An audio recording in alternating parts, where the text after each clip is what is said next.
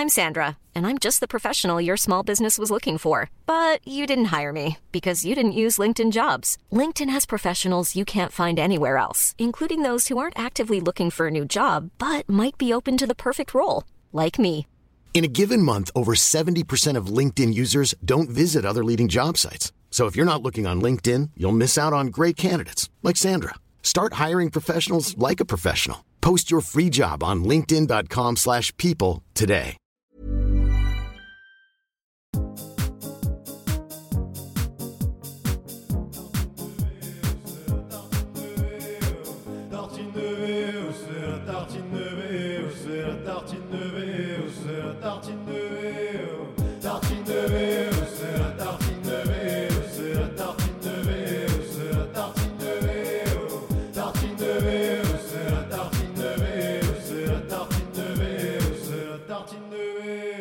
Amis, comment ça va? Salut mon vieux, ça va et toi? Ça va très bien. Quel plaisir de vous retrouver là. Évidemment partagé. Tout à fait, euh, je n'aurais pas pu euh, mieux dire. Vous l'auriez refusé, j'imagine, sinon vous n'étiez pas obligé. De... On était en train d'en parler à l'instant avant Ah de oui, commencer, qu'on était tellement heureux d'être là. Ce que Merci, les gens ne savent pas, mais ça fait une heure qu'on discute et il y a un feeling. Il y a- il y a un ça se passe feeling. plutôt bien. vrai. Euh, dommage, vous n'aurez pas ça parce qu'on n'a pas enregistré, parce qu'on n'enregistre pas toute notre vie. Et il y a un moment, Mais il faut savoir cliver un peu les choses Mm. aussi. Non, mais c'est vrai que nous, on se connaît pas du tout. Non. Et euh, t'es arrivé, je crois que t'es vraiment arrivé il y a une bonne grosse demi-heure, je pense. Ouais. Mm. Et j'aime trop euh, ces moments où tu sais, tu fites direct avec quelqu'un. J'ai l'impression qu'on se Ouais. connaît déjà. On a abordé énormément de, de sujets. Oui, Franchement, oui, on est passé du- de, de sombres conflits en Europe occidentale à euh, juste qu'est-ce que t'as mangé ce midi. Bien Donc, sûr, C'était bien super. Bien sûr. Thomas, bien. merci d'être là. Bah, merci pour l'invitation. Pour les gens qui te plaisir. connaissent pas, euh, t'es humoriste. J'ai l'impression que c'est ça quand même ton cœur de métier à la base. Euh, je m'exprime principalement avec l'humour, qui est mon outil rhétorique numéro un, euh, qui est le, le- le truc que j'utilise le plus. Donc, je fais des contenus humoristiques sur YouTube, principalement sur la chaîne euh, d'Amixem depuis trois ans, donc une grosse chaîne du YouTube français pour ceux qui ne connaîtraient pas. Beaucoup t'ont Euh, découvert comme ça ouais. au moment où il y a eu un appel à casting où ils voulaient Ouais. créer une équipe. Et donc toi, t'as fait partie de cette équipe. C'est ça, il a fait un casting il y a bientôt 4 ans, euh, auquel, auquel il y a eu 20 000 candidatures, et je fais partie des trois derniers euh, retenus sur cette candidature. C'est bien de le rappeler. Là. Ouais, les ça, chiffres, fait, ça plaisir. Bah, je me dis que bon, c'est un chiffre, tu vois, qui, qui est impressionnant, mais c'est surtout que c'était un signe du destin, c'est qu'il fallait que je fasse ça, quoi. Enfin, Ouais. Et avant ça, moi, j'étais improvisateur et humoriste, et du coup, euh, ça m'a permis de me donner un espèce de perchoir euh, pour faire des blagues. Euh, je pouvais le faire maintenant devant des millions de personnes, et aujourd'hui, je continue à le faire, que ce soit euh, voilà, sur scène, sur les réseaux sociaux, Ouais. et sur euh, sur plein de projets YouTube, euh, voilà. Trop bien. Je pense qu'il y a même des gens qui t'ont découvert avec euh, toutes les vidéos euh, que tu fais avec Prime Video. Ouais, il y a ça aussi, qui est un autre projet. clairement, ce qui est mon cas. euh, ouais. Ce qui est ton cas littéralement. aussi, ouais. ouais. Bah, j'ai ouais, j'ai un projet de, de- j'ai une série pour leurs réseaux sociaux qui s'appelle le modérateur où je Ouais. fais un faux employé euh, Prime Video que j'aime bien définir comme euh, le gardien de la piscine. Tu sais le mec qui a un petit pouvoir qui est nul mais qui l'utilise. à fond. Ouais, il en jouit. Évidemment. donc c'est ça. Donc que je fais aussi ouais, pour Prime ça fait putain ça fait bientôt un an et demi je crois que je fais ça pour Prime. Mais en vrai, ce que tu as fait pour euh, LOL qui ressort, pour moi, c'est déjà euh, au panthéon euh, des vidéos. C'est- trop gentil, trop Ah non, non, je te jure, C'est sincère. hein. un interview un peu gênant que j'ai fait avec des gigastars euh, Nina, Pierre il te, il répond bien et tout. Il ouais est... c'était génial Il y a un extrait avec Pierre Ninet qui tourne de fou sur TikTok. En Ah ouais effet. Le, Ah moment où il dit Mais tu, tu travailles chez qui déjà? On sait pas. Parce qu'en Ah ouais, es vraiment brandé entièrement en Prime Video. ah c'est super c'est très drôle. Il, m'a, il m'a donné beaucoup, euh, Pierre Ninet, Jonathan Cohen aussi, et, et toutes les personnes, ça c'est génial, avec des gens euh, qui puent le talent comme ça. Ouais. C'est que tu leur donnes une. Ça sent mauvais le talent ça sent très bon. Le talent, ça sent Ça sent, hyper ça bon. sent tellement bon que ça pue. c'est ça. Et c'est l'étape d'après. Et ça irradie en plus, t'es aveuglé, t'as le nez bouché. mais c'est magnifique parce que tu, tu leur donnes euh, le bâton de parole et ils te font un truc de fou, et t'as plus qu'à un peu punchline derrière et tu sais que tu vas avoir un super contenu et ça a été un peu le cas de cette interview. Mais merci beaucoup, ça fait très plaisir.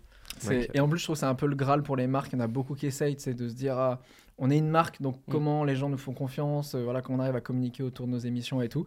Et je trouve que moi, c'est la première fois que je vois un truc aussi réussi. Ah, c'est trop gentil, putain, ça, ça, ça, ça- je suis vulgaire là, non En tout cas, ça me On peut. sauce, comme on dit. On Merci beaucoup. Ah, C'est vrai, on peut Bon. je crois que euh, les- c'est euh, à partir de 15 secondes, et comme il y a un générique qui fait déjà 30 secondes, c'est bon. Bon, bah, c'est carré. parti. Mon langage va devenir fleuri à partir de maintenant. Théo, merci d'être là. Merci à toi, mon. Lord, No, Théo, c'est très Lord, bien. Lord Esperanza. Incroyable. Euh, nous, on se connaît. Tout à fait, On on a un très très bon ami en commun. C'est vrai, a Nino. Un super copain qu'on embrasse. Alors je sais plus quelle caméra faut regarder, peut-être Celle celle-là. de ou- Sarah. Trop bien. Ouais, ouais, évidemment, c'est un, un très bon ami du coup qui a, qui a œuvré euh, en tant que musicien sur le Ben Never Show. Absolument, qui est le claviériste de- du Ben Never Show et c'est lui qui avait embauché euh, le reste de l'équipe. D'ailleurs, je l'avais missionné en disant j'ai envie de faire un truc un peu euh, les, les, les, les bands à l'américaine. C'était ouf. Et, euh, Quel moment. C'était trop bien. Et oui, toi, t'étais là dans le public. t'étais, euh, Merci encore pour l'invite. euh, Je te voyais comme ça, tu disais Waouh J'étais en, en turn-up constant.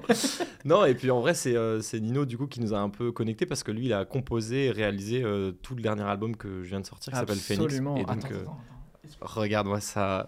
Je l'ai Comme là. c'est beau. Je l'ai là en version. Merci mon loup. Ah, j'ai mis des traces de doigts, je suis désolé pour la promo. c'est exécrable cette promo.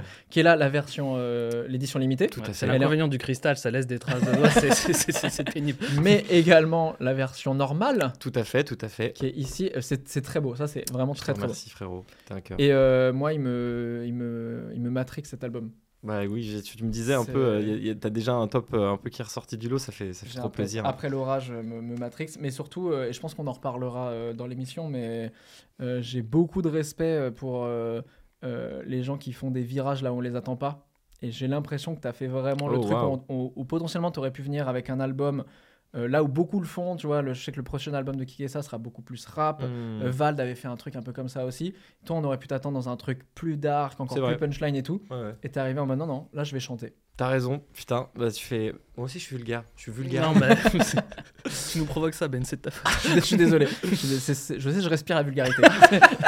J'ai plus le talent. Les gens m'insultent dans la rue, je sais qu'ils génèrent un truc là.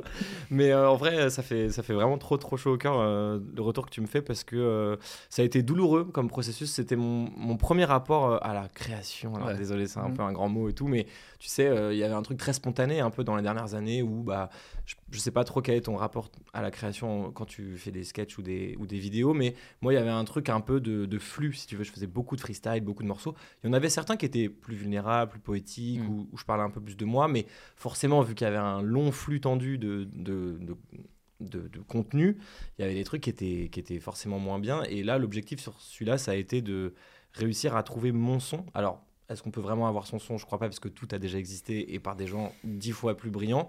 Mais par contre, on peut essayer de digérer un peu tout ça et d'en créer un, un truc qui s'apparentera à être plus singulier, tu vois. C'était tout l'enjeu. Il y a une patte en vrai, l'album. Bah, J'allais dire ça parce que euh, moi j'ai écouté ton album dans le train, je te connaissais pas, j'ai écouté dans le train, je me suis tout fait, j'ai tapé du pied, on va pas se mentir.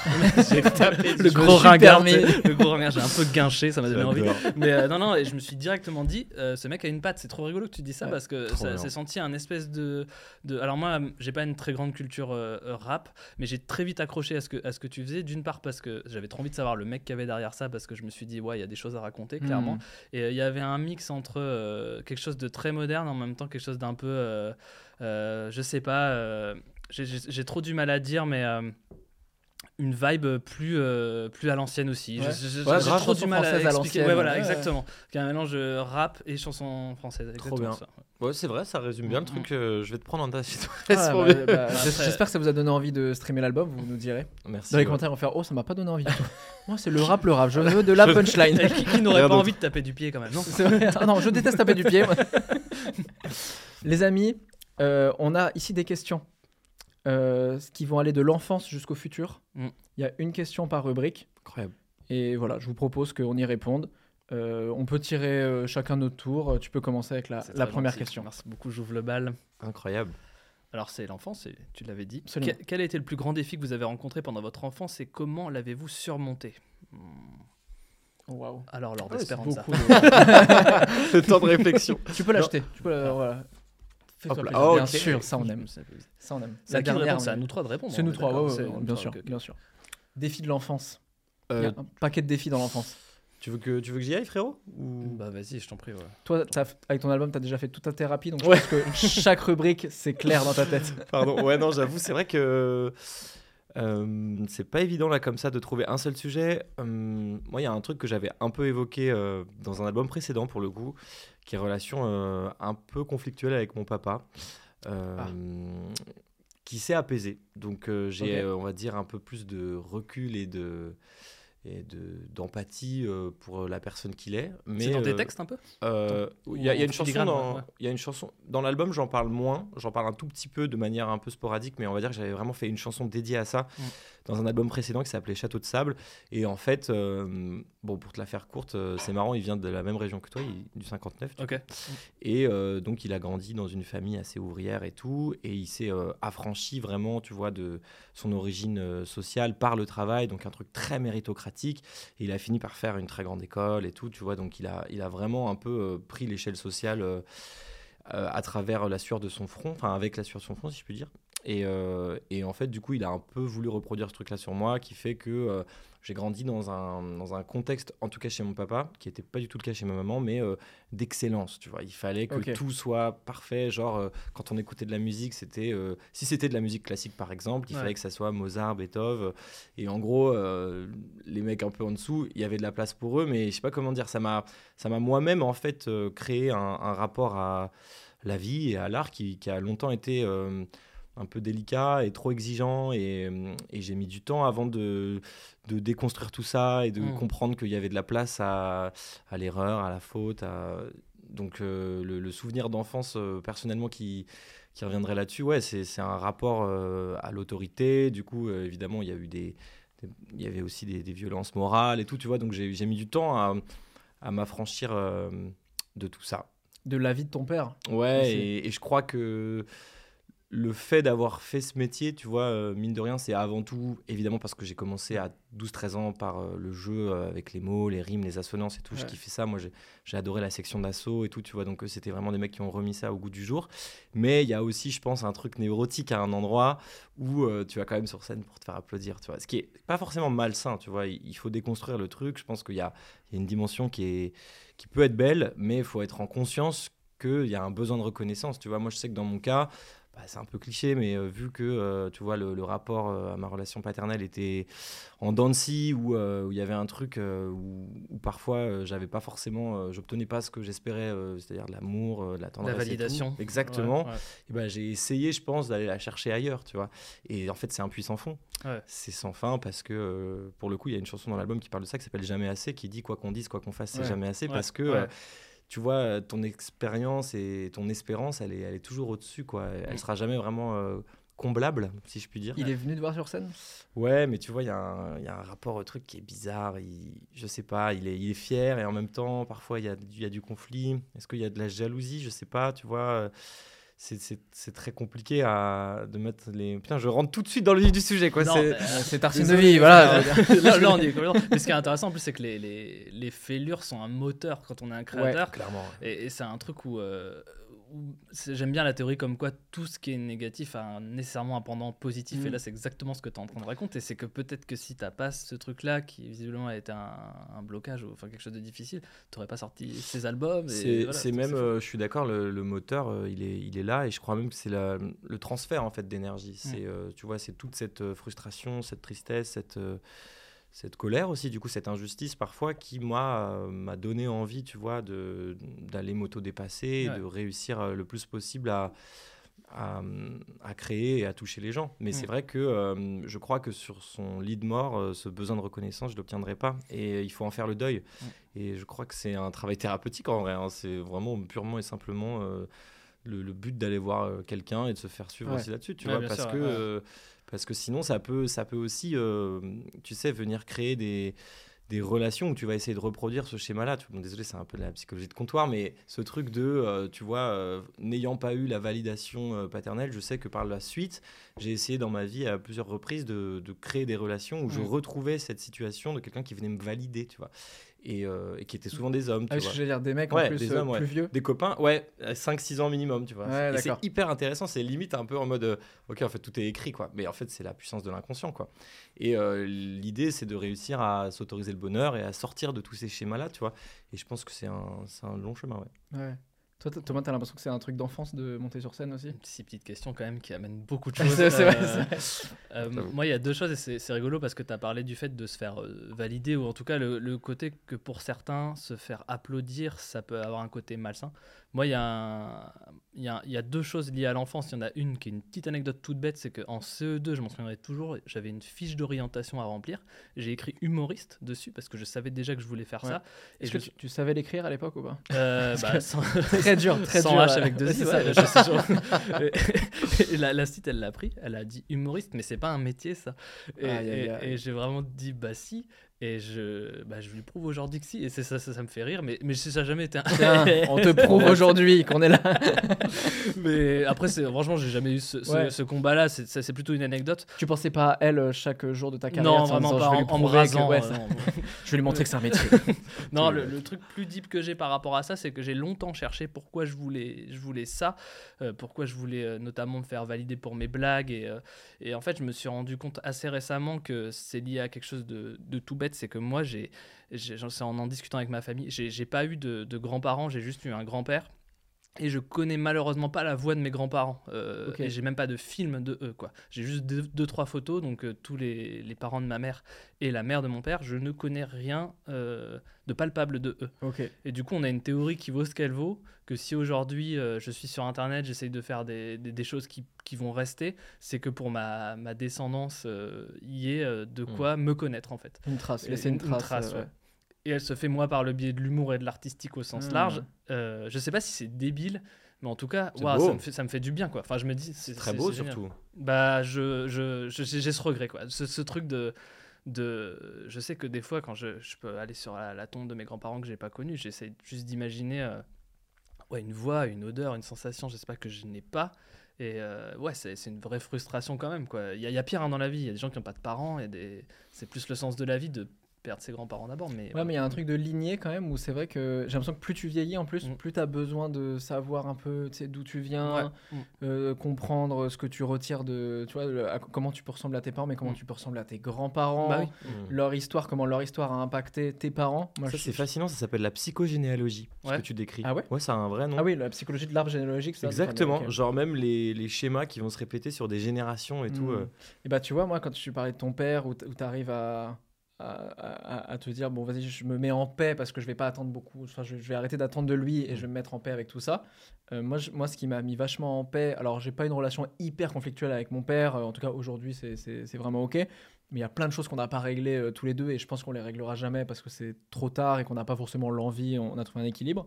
Mais ce qui m'a apaisé, c'est de comprendre comment lui avait été éduqué, donc de voir mes grands-parents. Ah, d'accord. ça, c'est sûr. Et en effet, je me suis dit, mais oui, bien sûr, la suite logique, c'est ça. Et je Mm. comprends comment il a pu m'éduquer comme ça parce qu'il y a eu ça. Et en plus, moi qui vais être père, il va y avoir tout un délire de, ok, tu vois, la, la- la suite logique continue. Et peut-être que mon enfant voudra voir euh, mon père en disant, ah ok, c'est pour ça que toi, t'étais comme ça. Ouais. Et puis tu reproduiras euh, pas certaines erreurs, t'en feras d'autres, et puis c'est un chemin qui est long. Mm. euh, mais en tout cas, c'est sûr que c'est important, je pense, d'avoir de l'empathie aussi pour euh, le contexte dans lequel. Enfin, en fait, c'est, je pense, c'est réussir à voir nos parents comme des adultes et des personnes, et pas que par des parents, tu vois. Ouais, évidemment. C'est un Ouais. peu évident, mais un truc de décorréler en fait le rôle parental de juste la personne qui Et tu été. le réalises Ouais. peut-être quand t'es parent, justement. Et genre, euh, est-ce que ça aurait été ton ami par exemple, tu vois, ton père ou ta mère, tu vois Moi, Je me posais souvent la question sur certains membres de Ah, ma ah, famille. c'est Putain marrant. question, ça. Tu vois Est-ce que potentiellement, si demain tu croises euh, ton père, genre là, dans ta vie de Ben Never, machin Mm. et tout, tu es dans ton truc, puis Mais tu on le est croises- le même âge ou? Ouais, à peu près, tu vois, tu te dis, euh, si tu te projettes dans un monde parallèle, un Mm. genre de métaverse, euh, C'est trop marrant. Est-ce que tu l'aurais euh, tu checké? Est-ce que si tu avais discuté avec lui autour d'une bière, tu aurais pu euh, Mm. Matcher et tout, tu vois Moi, je pense qu'il il y a pas mal de gens de ma famille avec qui j'aurais eu aucun lien, en fait, parce Mm. que je pense que même je me suis construit en opposition. Mais c'est ça. Tu sais, genre, je suis allé dans un truc plus diplomatique, plus euh, essayer de- d'écouter les gens et tout. Là où je sais que, par exemple, ma maman, que j'embrasse et que j'aime très fort, c'est pas le sujet, tu vois, Mm. mais peut être dans un truc euh, très radical, très névrotique, très, tu vois. Et donc, je pense qu'on est le, la somme aussi de ces, ces choses-là, quoi. Ah, C'est trop intéressant. J'ai envie de poser la question à tout le monde maintenant. tu, tu pourrais être pote avec tes parents? Parce qu'il y en a, c'est hyper logique. tu sais, Ils font des soirées avec leurs parents. Ah, moi, c'est, moi, c'est Ton oui, hein, franchement. Ouais, je c'est sais vrai. que moi, j'ai, j'ai, j'ai, j'ai- par exemple, mon père, je l'ai beaucoup amené à des concerts, euh, pour, euh, ou alors euh, mes parents à des spectacles d'humoristes et tout, pour, parce que j'ai, j'ai trop cette mission déjà de pas vouloir qu'ils soient pas dans le coup, entre Ok. guillemets.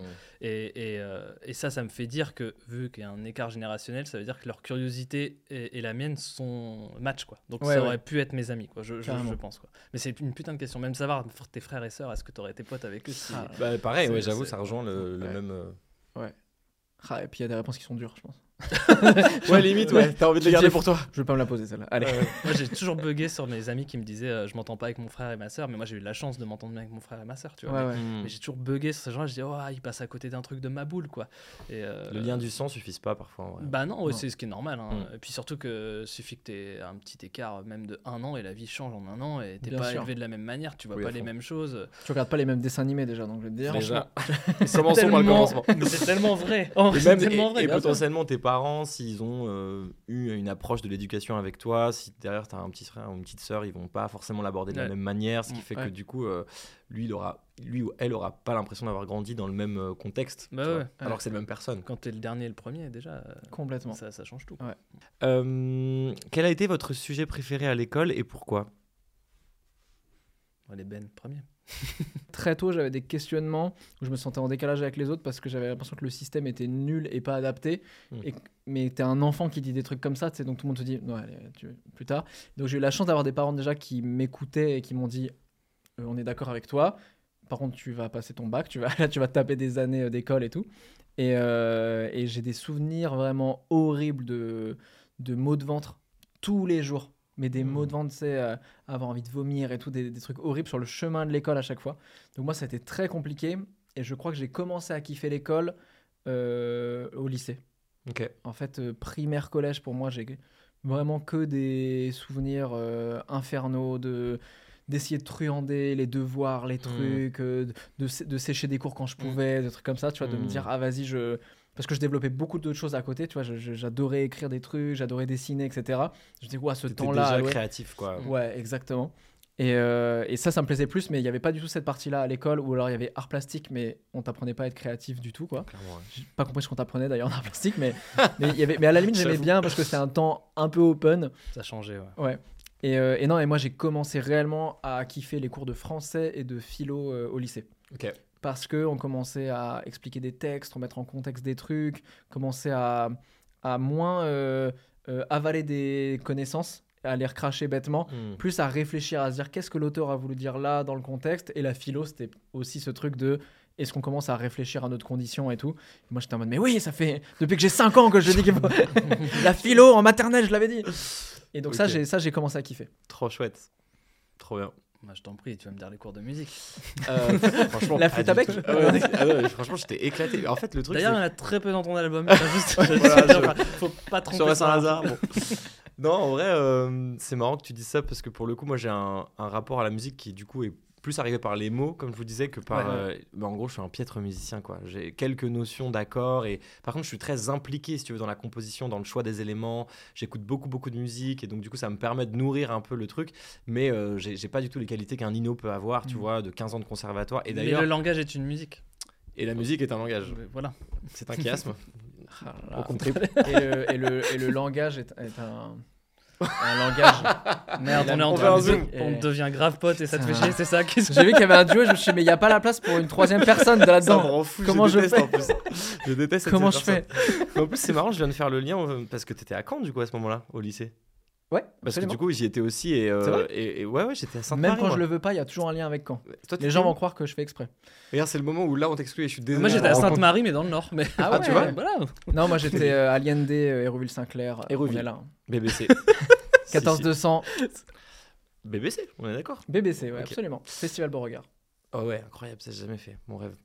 Euh, pardon, alors du coup, les matières qui nous ont parlé, euh, qui nous ont donné envie, ouais, je crois que ça rejoint euh, ce que tu disais en vrai. euh, du coup, euh, le- moi j'avais un rapport, euh, tu sais, j'étais, pff, franchement, c'est cliché, c'est cliché, pardon.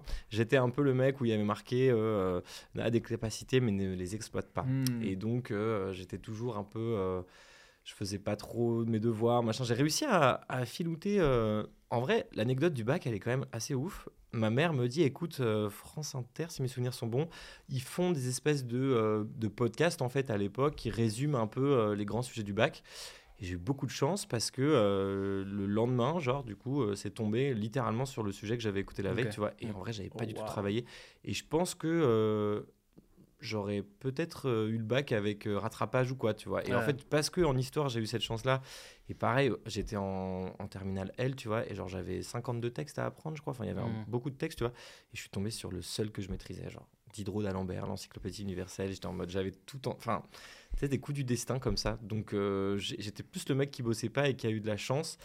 Et du coup, le seul endroit où j'ai réussi à mettre de la rigueur et de, je dirais même de la, de la volonté un peu académique, c'est dans la musique où là, je peux passer des heures, des, des nuits entières sans même me poser la question du temps qui passe. Mais je sais que paradoxalement, pour ne pas faire que l'apologie de ce truc-là, euh, j'ai plein de potes qui ont une formation académique, qui après ont fait des études et tout, parce que moi j'ai fait vaguement une, une licence de com que j'ai jamais fini parce que je commençais un peu à toucher mon rêve du bout du doigt. À quand? Euh, non, pour le coup, là j'étais à Paris, à la Ah. Sorbonne. J'ai fait euh, première terminale à Caen parce que vu que j'avais des soucis avec mon papa, je suis allé en, en internat. D'accord. Et en gros, euh, ce truc-là, c'est aussi, je le vois, certains amis raisonnent mieux que moi, tu vois, sur des trucs où ils ont peut-être une formation de, de raisonnement, en fait, tu vois, qui est peut-être, Hmm. bah ouais, plus, plus, qui arrive après avec les, les études post-bac, tu vois. Mais t'as pas l'impression du coup, en étant moins scolaire, d'avoir un truc de filouterie qui fait que des fois, le chemin se fait étape 1, 2, 3, 4, et toi, t'arrives des fois à faire 1, 3, 3 et demi, tu sais, mais Oui. très rapidement en disant euh, c'est pas académique, mais en fait ça Mais marche. pour revenir parfois aux deux, euh, parce que tu es quand même obligé de. Enfin, parfois tu vas plus vite, mais, euh, mais si, si, complètement. Évidemment, je crois beaucoup à ce concept d'école de la vie. Et de toute façon, dans nos métiers, il n'y a pas, il y a pas d'école pour on, ça. un, Et... on est un peu des transgresseurs, on est un peu obligé pour, pour y arriver, il faut qu'il qu'il y ait certaines règles de la société qu'on accepte de pas Mm. prendre. En fait, Ouais, des c'est chemins qu'on prend pas. Ne serait-ce que le CDI, tu vois, je dis des trucs euh, tout, tout basiques, tu vois. C'est vrai. Non, mais voilà, c'est qu'on ose euh, ne pas être dans cette logique-là. ouais, c'est vrai. Du coup, toi, c'était quoi, ouais, j'avoue Alors euh, moi en fait euh, je- je- j'aime bien euh, l'école et tout pour l'appareil social qu'il est un peu c'est c'est- c'est une mini société forcément où, où- où tu te tu, tu te bats à tes premiers combats ça peut être terrible comme ça peut être génial Ouais. et du coup moi je vais te dire les pauses tu vois vraiment les pauses parce que Oui. j'ai j'ai ce truc de moi j'ai été dans un lycée euh, collège lycée de gens assez aisés et moi je faisais partie de plutôt la classe moyenne mes parents étaient profs tous les deux donc j'étais un peu obligé d'avoir des bons résultats j'avais plutôt des bons résultats mais j'étais avec des gens qui avaient des beaucoup plus jolis vêtements que moi Hmm. et du coup, pour m'en sortir, moi, encore une fois, j'ai dû utiliser l'humour, quoi. Et c'est là que ça a été mon arme numéro un pour être à peu près cool. Et, et la chance que j'avais, euh, c'est que c'est passé, tu vois. C'est comme ça que j'ai réussi à avoir des potes. Euh, et j'avais aussi un. J'étais le cliché, j'avais un groupe de musique, j'étais chanteur d'un groupe de, de rock. Sérieux je faisais des concerts dans mon, dans mon lycée, ouais. C'était. En français. Euh, non, en anglais. euh, Ok. Je jouais, tu sais, des trucs Red Hot, Muse, des trucs comme ça, voilà. Ouais, c'était l'époque. hein. Et du coup, euh, bah exactement, ouais, c'était l'époque. Moi, je suis, moi, j'ai, je suis né en 90, hein, donc euh, Ok. voilà, je, je sais même pas de quelle génération. 92, ouais, moi. 96, ouais. 96, ok. Je me doutais parce que quand tu as dit podcast France Inter au moment du bac, je me disais vraiment, il n'y en avait pas encore des Ouais. podcasts. Nous, France Inter n'existait pas déjà. donc, euh, Mais moi, ça m'a beaucoup construit et j'ai encore cette image. euh, tu vois, en vrai, moi, ça peut m'arriver de regarder des séries teen parce que j'aime, genre, je fantasme encore cette époque-là de Ouais. ma vie. Moi, je, je me souviens de mon année de première où. euh, où j'avais vraiment euh, peut-être mes premiers vrais amours, mes premiers vrais copains euh, qui, qui, euh, qui ont une incidence sur qui je suis encore aujourd'hui. Et, euh, et juste, ouais, moi, ces moments où la, la sonnerie euh, sonnait et que j'avais 15 minutes pour euh, sociabiliser, aller vers les gens et tout, c'est vraiment, moi, les moments que je retiendrai qui m'ont construit, quoi. Trop tu beau. viens de me rappeler cette sensation. J'avais oublié Ouais. la sensation de ça sonne et t'as un temps limité. Mm. De kiff. tu dis, il faut que j'utilise ce temps. T'es en Chaque FOMO là. T'es en FOMO constant. Faut tout, faut Mais ouais, ouais, ouais. tout Tu exploiter. dis là, ça va ressonner à tout moment. Et c'est pour ça qu'en fait, tout le monde court. Tu sais, ça sonne, tu dis, allez, maintenant, c'est maintenant. Alors souvent, on fait rien d'ailleurs. hein, c'est- tout le monde allait. 5 minutes pour ton love interest pour montrer que t'es là, Bien sûr. 5 minutes pour tes potes euh, actuels et 5 minutes pour tes potes en devenir. Exactement. Donc, euh, et après, tu retournes euh, taffer. Oh, Voilà. c'est une Et attends, et tes targets potentiels, tu les as pas évoqués aussi Si, si, love Ah, interest, c'est- ah, pardon, c'est love les premières interest, 5 pardon. minutes. ouais, Ah oui, Ah oui, tu commences là-dessus. Ouais, ouais. Bon, chacun, c'est. qui est souvent le love interest de la personne qui s'en bat les couilles de Ah toi. Donc en plus, tu galères un Ah peu et t'as presque pas parlé de tout. Avec le recul, c'est du temps perdu, ces Bien 5 sûr. premières minutes. Bien Mais, sûr. mais voilà quoi. Et moi, après, je suis allé jusque. Moi, j'ai un master de management général des business units. Voilà, euh, j'ai perdu du temps. T'es quelqu'un en fait, en d'autres termes, hein, disons-le. Non, mais j'ai vraiment perdu du temps. Moi, j'étais un, j'étais un poète dans mes études supérieures. J'étais là en sachant que j'étais pas au bon endroit, mais j'y Mm. étais quand même, quoi. Hmm. Mais c'est pas grave, tu vois ça. Parce que là, tu parlais du raisonnement, etc. Des fois, je me dis, euh, oui, ça m'a peut-être servi, tu vois, de, de, de, de faire ça, etc. Mais je savais déjà où je voulais aller, c'est juste que je me l'autorisais pas. Et... Pas de rapport avec tes parents qui voulaient, par exemple, comme Ben, euh, qu'il aille euh, jusqu'à un certain niveau. Si, si, euh, si, complètement. Moi, ils voulaient ma. Le pire, c'est qu'ils m'ont soutenu dès que j'ai fait de l'artistique, mais ils voulaient ma sécurité financière. Ouais. euh, donc, ils m'ont incité à faire. Tu vois, j'ai fait une prépa HEC, j'avais rien à faire là. hmm.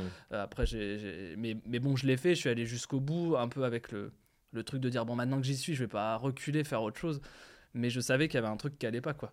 Hmm. Et, et après, la vie a fait que c'est bon, j'ai pu faire ce que j'avais, j'avais envie, mais un peu sur le tard, du coup, tu vois. Ça veut dire que même là, quand tu arrives à ton bac plus 5, Mm. tu te dis, mais bon, ok. je- Maintenant, je vais commencer à penser à moi. Là, je sais pas ce que j'ai fait, mais. Bah après moi j'ai en plus j'ai taffé 5 ans dans un boulot de chef de produit, j'avais un boulot classique quoi mais à l'époque je, je faisais de l'impro dès que je prenais des jours de congé, c'était pour faire des spectacles d'impro, euh, je commençais à gagner ma vie comme ça et déjà euh, une flamme euh, qui, Ouais. qui était Ah en train de grandir en toi. Moi j'étais humoriste en entreprise, hein. clairement euh, j'étais un happiness manager ouais, en fait les... avant l'heure. Ah ouais, ouais, j'étais très très enfin je pense qu'il y a eu d'abord un moment où j'étais un salarié correct et après je suis Mm. devenu un salarié euh, j'étais un poids pour la société mais Ça- je donnais une bonne ambiance. Ça doit être chouette pour les, les personnes qui doivent croiser euh, dans tes différents chemins, qui te revoient aujourd'hui, euh, t'as pas juste Bah- réaliser tes rêves. Je pense qu'il y a un truc toujours hyper beau et, et empathique, quoi. Bah à la sortie des salles, c'est vrai que des fois t'as, tes- t'as le gars de la compta qui est là Incroyable. et qui Trop tu marrant. vois, c'est un, c'est un peu C'est marrant fou, ça. Ça rappelle la fou, vie. ouais. Ça, c'est marrant. Mais j'ai mon ancien boss qui m'a envoyé un, un, un tableau Excel. Et vous voyez, sur Windows, il est écrit auteur. Et il était écrit auteur Thomas Dezer d'un tableau Excel, tu vois. Et je lui dit, ah, putain, j'étais déjà auteur à l'époque. En fait, mais c'était pas pareil. Voilà. Trop bien. Cette vanne, elle est très technique. Ouais, ah oui, vraiment, oui, elle, oui. elle touche vraiment tous les comptables qui connaissent. Vous l'avez chez vous. euh, pour tous mes tableaux Excel, quoi. les TCD, Oh, tableau, ça- là- tableau croisé dynamique. ah ouais, là, euh, là, c'est trop technique pour moi. Et presque, ça commence à m'angoisser, donc on va passer à la prochaine. là, si je me suis pas trompé, c'est adolescence. Ok. Comment, ah bah on a commencé un peu à y répondre. Comment votre relation avec vos parents a-t-elle évolué pendant l'adolescence? Qui est quand même une étape. Joli son. J'ai hâte de voir en montage la trajectoire, qui doit être très nulle. Mais, mais toi, t'étais frais quand tu l'as fait, y as cru. et- Ouais, mais c'est ça le plus important. Ouais, hein. c'est une belle leçon de vie. hein. Clairement. Mais euh, ouais, j'ai l'impression que l'adolescence, c'est le moment où tu commences à, te dire euh, je peux exister individuellement en fait, donc euh, je vais peut-être commencer à faire ma life. Hmm. Vous, vous étiez en mode crise d'adolescence? Ouais. Moi, c'est passé par les addictions. Ah, ok. Euh, surtout la bœuf. Je j'ai jamais passé l'étape euh, des drogues dures pour le coup. J'avais un oncle euh, qui malheureusement n'est plus de ce monde aujourd'hui, qui a été polytoxicomane, qui faisait du rap. Euh, donc quand j'ai annoncé à ma mère que je faisais du rap à 14-15 ans et que je fumais des joints, enfin elle l'a pas, je l'ai pas annoncé, elle l'a découvert. elle a fait un genre de transfert où euh, elle a eu très peur, tu vois, elle s'est effondrée en larmes. Ouais, exactement, pardon, ouais, c'était du côté de ma maman. Et en fait, euh, vu qu'il s'était suicidé, machin et tout, elle a fait toute une association Ouais. d'idées, tu vois. Et d'ailleurs, euh, aujourd'hui, bon, ça fait des années que je fume plus de joints et tout, et je vais revenir là-dessus, mais, mais petit aparté, euh, le fait que euh, j'ai eu la chance de vivre de ma passion et tout, tu vois, elle, elle est persuadée que quelque part, pour revenir sur le sujet de la psychogénéalogie, je suis en train d'accomplir le destin de mon oncle, qui, oncle, qui, ouais. pour le coup faisait du son, mais genre chantait dans le métro, tu vois, c'était un truc très... euh, Je suis désolé de te demander ça à chaque fois, mais t'en parles dans tes textes de ton oncle du coup euh, ou- J'ai fait des chansons qui évoquent ça. J'ai pas encore fait la chanson sur lui. Je pense qu'elle sera pour un prochain album parce que il y a des thématiques comme ça que je garde, euh, notamment dans l'album. Tu vois, je parle de ma maman, je parle de- d'hypersensibilité, je parle d'addiction. Mm. D'ailleurs, je, je vais en venir. Et je les ai gardés longtemps parce que euh, je pense que j'étais pas encore prêt à les évoquer. Ouais. Tu vois. Et mon oncle, je sens que c'est en train de maturer. Mais pour l'instant, j'ai touché du bout du doigt avec euh, notamment une chanson qui s'appelle Caméléon et qui, euh, et qui parle des addictions et du fait que tu sais, on a ce besoin un peu. Abyssal, ça revient à ce qu'on disait un peu avant du, du vide intérieur et du fait qu'on veuille combler et que ça ne Mm. soit jamais assez. Et je sais que moi, à 14-15 ans, je, je me cherchais une personnalité. C'était très douloureux, euh, le conflit avec mon père, parce qu'il y avait eu des violences morales et physiques et tout, comme je vous disais. Donc c'était compliqué de, de réussir à trouver en fait qui je voulais être. Et, et je sais que moi, à cet âge-là, la bœuf euh, m'a donné une consistance sociale. C'est absurde. Maintenant que j'ai- j'y réfléchi, tu vois, je fumais des joints et je me, je me racontais euh, l'histoire que je voulais me donner du gars euh, qui fume des ouinges et tout. Et en vrai, euh, évidemment, je ne le recommande pas. Et, et au-delà de ça, tu sais, j'ai appris plus tard que en fait, ton cerveau en tant qu'humain, il se finit que à 24-25 ans, tu vois. Et Ah ouais. euh, ouais, c'est assez tard, bizarrement. Et du coup, quand tu fumes aussi jeune, euh, c'est un moyen, euh, malheureusement, euh, très direct pour aller créer des maladies mentales. Tu D'accord, vois, moi, j'ai des amis qui fumaient des joints avec moi les, les- les week-ends, machin, qui, qui après sont allés à Sainte-Anne et tout en HP parce qu'en fait, c'était un terrain génétique fragile. C'est c'est connu, tu vois, la bœuf Ouais. peut déclencher la bipolarité, la schizophrénie et tout.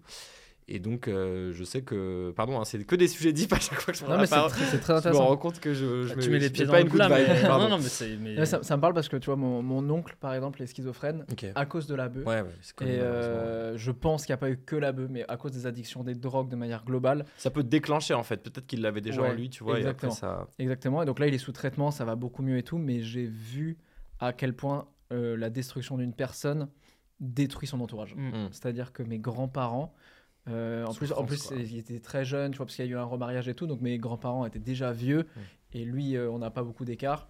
Et euh, il y a eu un vrai truc où je me suis dit, ah ouais, en fait, le- l'impact sur les autres est folle. Et en fait, souvent, quand tu te détruis toi-même, tu commences un petit peu à détruire les gens autour de toi aussi. Quoi. Ouais, ouais, ça fait partie du process, t'as raison. ouais. Et là, toi, ça veut dire que tu as eu un déclic où tu as fait, vas-y, Ouais. sortie d'adolescence, tu as fait, allez, maintenant. exactement. Oui, pardon, j'ai répondu un peu à côté de la question au final, mais c'était c'est vraiment, moi, quand je repense à l'adolescence, c'est les débuts du rap, c'est le côté, pour reprendre la question précédente aussi, euh, de pas de plan B. Ce truc de pas de filet de sécurité, de il faut que ça soit mon Mm. métier, euh, qui m'a donné une force, euh, un peu de, de déterminisme, quoi, de il, faut que j'y aille parce que j'envisage rien d'autre. Et euh, même s'il y a eu des années entières de euh, vidéos à 500 vues et de pas de concerts ou, ou des concerts devant 5 personnes, et, et que je recommande d'ailleurs à tout le monde.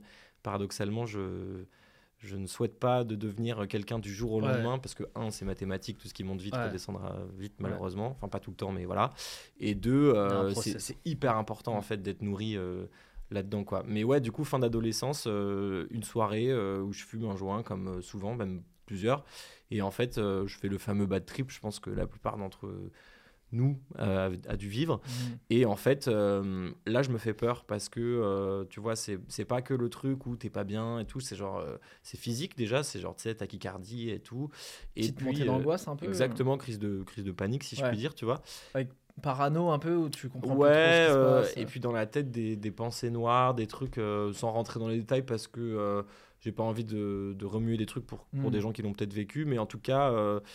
Toujours est-il que euh, je, je décide du jour au lendemain d'arrêter. Et en fait, finalement, c'est une bénédiction. J'ai eu beaucoup de chance parce que j'ai beaucoup de copains à l'époque qui, qui fumaient avec moi, qui du coup ont pas arrêté parce que bah, c'est un kiff, euh, tu fumes. Si, entre guillemets, ça n'atteint pas ton intégrité mentale Ouais. et que tu te sens bien avec, Mm. en effet, pourquoi arrêter tout de suite? Tu vois, je, je les juge pas. Mais au final, je vois les chemins de vie, les trajectoires, tu vois, 4, 5, 6 ans après. C'est pas toujours une évidence. hein. Il y a plein de gens qui fument, qui réussissent, qui, pour qui c'est pas un sujet et tout, qui réussissent pas forcément au sens professionnel du terme, mais tu vois, qui sont plutôt posés dans leur vie, qui arrivent à, c'est con, mais à pas être en retard au rendez-vous, à machin. Et en fait, certains de mes potes qui ont continué à bédave sur le, le long terme, je vois déjà intellectuellement, c'est con, mais tu sais, ça attaque les névroses, quoi. Donc, euh, Ouais. les, les neurones, pardon. Wow. Ça attaque, en fait. C'est... J'avais vu un hépatologue, euh, donc un addictologue, un mec qui est vraiment dédié à ça, qui Un m'avait dit. hépatologue Ouais, parce qu'en fait, J'ai un mec qui essaie d'épater les gens. Moi, je sais épater, c'est mon métier. Je fais pas. Tout regarde, Ouais, hop, vous savez jongler avec 4 Ça s'appelle c'est Thierry, moins sexe, euh, en général. hein. Bien sûr, oui. Cyril l'hépatologue. Il épate comme ça à la galerie tout le temps. Bien sûr. Et c'est vers les Lafayette, du coup. Oh, waouh. Pardon pour ça. Non, moins, moins sexe, c'est pour les hépatites. Mais en Ah oui, parce que le cannabis Ah, peut créer des hépatites d'accord, euh. A, B, C, machin. Et en fait, euh, il m'avait expliqué que tu perds jusqu'à euh, 15 points de QI sur, euh, Wow. sur euh, 10 ans de consommation Ouais. de bœuf, tu vois. Donc c'est un vrai truc. Ouais. Et euh, donc, pardon, je voulais juste finir là-dessus. Aussi, je sens euh, tout simplement les, les trajectoires de vie qui sont, bah, pour... c'est un peu cliché, mais plus flemmardes, où euh, tu vois qu'ils ont plus du mal à euh, être dans la réalité du truc, qui vont peut-être même moins bien se comporter avec les gens, parce que Mm. du coup, ils sont un peu dans leur tête. C'est pas forcément de l'arrogance et tout, c'est plus un truc de. Ils sont, ils sont plus introvertis, et euh, Ouais. donc du coup, ils s'autorisent pas. à- alerte à ce qui t'entoure. quoi. Et donc, ça, ça peut devenir un schéma d'autodestruction, pour Ouais. reprendre ce que tu disais. Et du coup, tu t'autorises pas le bonheur, quoi. C'est terrible, en fait. Ouais. Pour, pour juste un truc que tu as commencé ado, ça, ça a des dérives sur ta vie. C'est juste trop relou. enfin. Ça a dû rassurer un peu ta mère, du coup, de voir que tu ressortais de ce truc-là quand même. Ah bah c'est sa grande phrase, elle adore euh, ce storytelling de dire que euh, j'ai commencé à doucement m'autoriser euh, le succès entre guillemets si je puis dire ou en tout cas Mm. vivre de ma passion Ouais. euh, quand j'ai arrêté de bédave tu vois. Ok. Et c'est vrai que factuellement c'est l'année où, je commence vraiment à me chauffer et à arrêter qu'il il commence à se passer des petits trucs quoi. Ouais. Toi, t'as eu une crise d'adolescence Je sais euh, pas, mais je viens vraiment de boire dans un mug vide. et j'ai essayé de garder une certaine dignité. T'as raison. mais euh, Mais c'est beau de l'avoir dit parce que t'aurais pu. Ah non, non, poser. mais moi je trouve que je l'ai très mal joué en fait. Il y a eu une fin où euh, ça se voit qu'il n'y a rien. Quoi. Euh, Tu non, non, ça va, t'inquiète pas, on va. Moi je me nourris de vos paroles, c'est déjà, c'est Oh déjà super. Ça, beau. Et moi, j'ai- pour le coup, j'ai, moi, j'ai, j'ai la chance. euh, je rebondis juste sur euh, l'histoire de, de la drogue. Moi, j'y ai jamais touché ju- justement parce que j'avais cette espèce de truc de trop peur que ça me nique des neurones. Ouais. Puis j'ai été élevé assez à la dure, moi, avec des parents profs, donc qui étaient tout le temps là. hein. Mm. Euh, moi, si je dois résumer un truc d'adolescence que j'aimais bien, c'était en faire des caisses quand je me faisais larguer. Tu vois, j'avais toujours ce truc de j'adorais que ma vie soit une comédie romantique. Et du Mm. coup, j'aimais bien, en gros, euh, qui est du Robbie Williams, c'est que je sois sous la pluie en train de désespérer parce que je m'étais fait larguer d'une fille avec qui j'étais depuis 15 jours. Et, et- et- Mais l'amour de ta vie.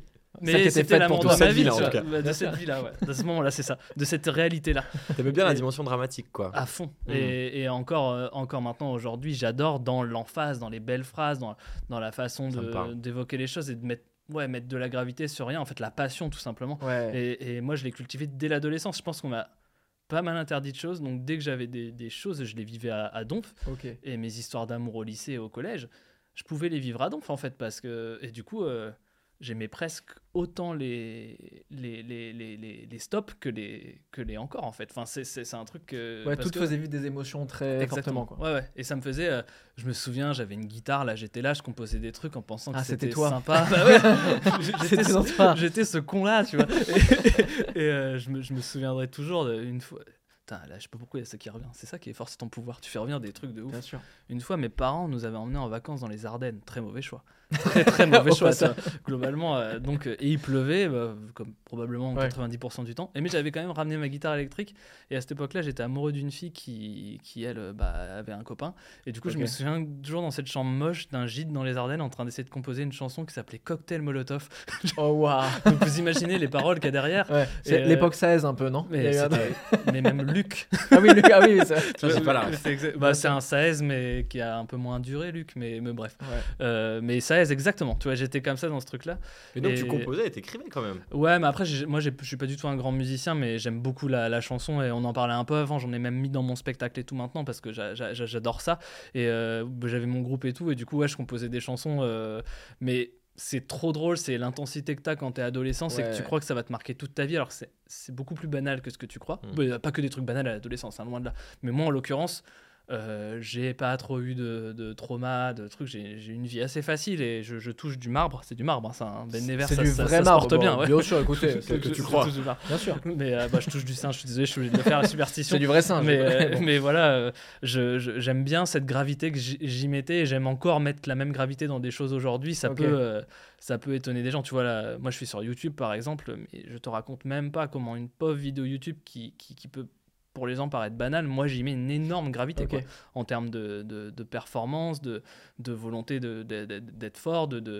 de, pour moi j'ai l'impression de jouer ma vie à chaque fois par exemple, mais Hmm. je trouve que c'est comme ça que moi je me construis. Tu vois. T'as peur de décevoir. Euh, en tout cas, euh, je- je- je- j'ai l'impression d'avoir une mission. C'est le mot, il est horrible, mission, mais, mais que les gens euh, aiment ce que je leur donne. Quoi. Mm. Euh, je sais pas si c'est décevoir, Ouais. mais. Est-ce que tu as le truc, je vais peut-être partir pareil en philosophie de Mm. comptoir, mais est-ce que le fait d'être fils de prof, il n'y a pas un truc où tu as l'impression qu'à chaque truc que tu vas faire, on va te mettre une note à la fin mais c'est peut-être ça, j'ai jamais fait le lien, mais c'est pas si con. Bon, bah écoutez. C'est pas si con. voilà.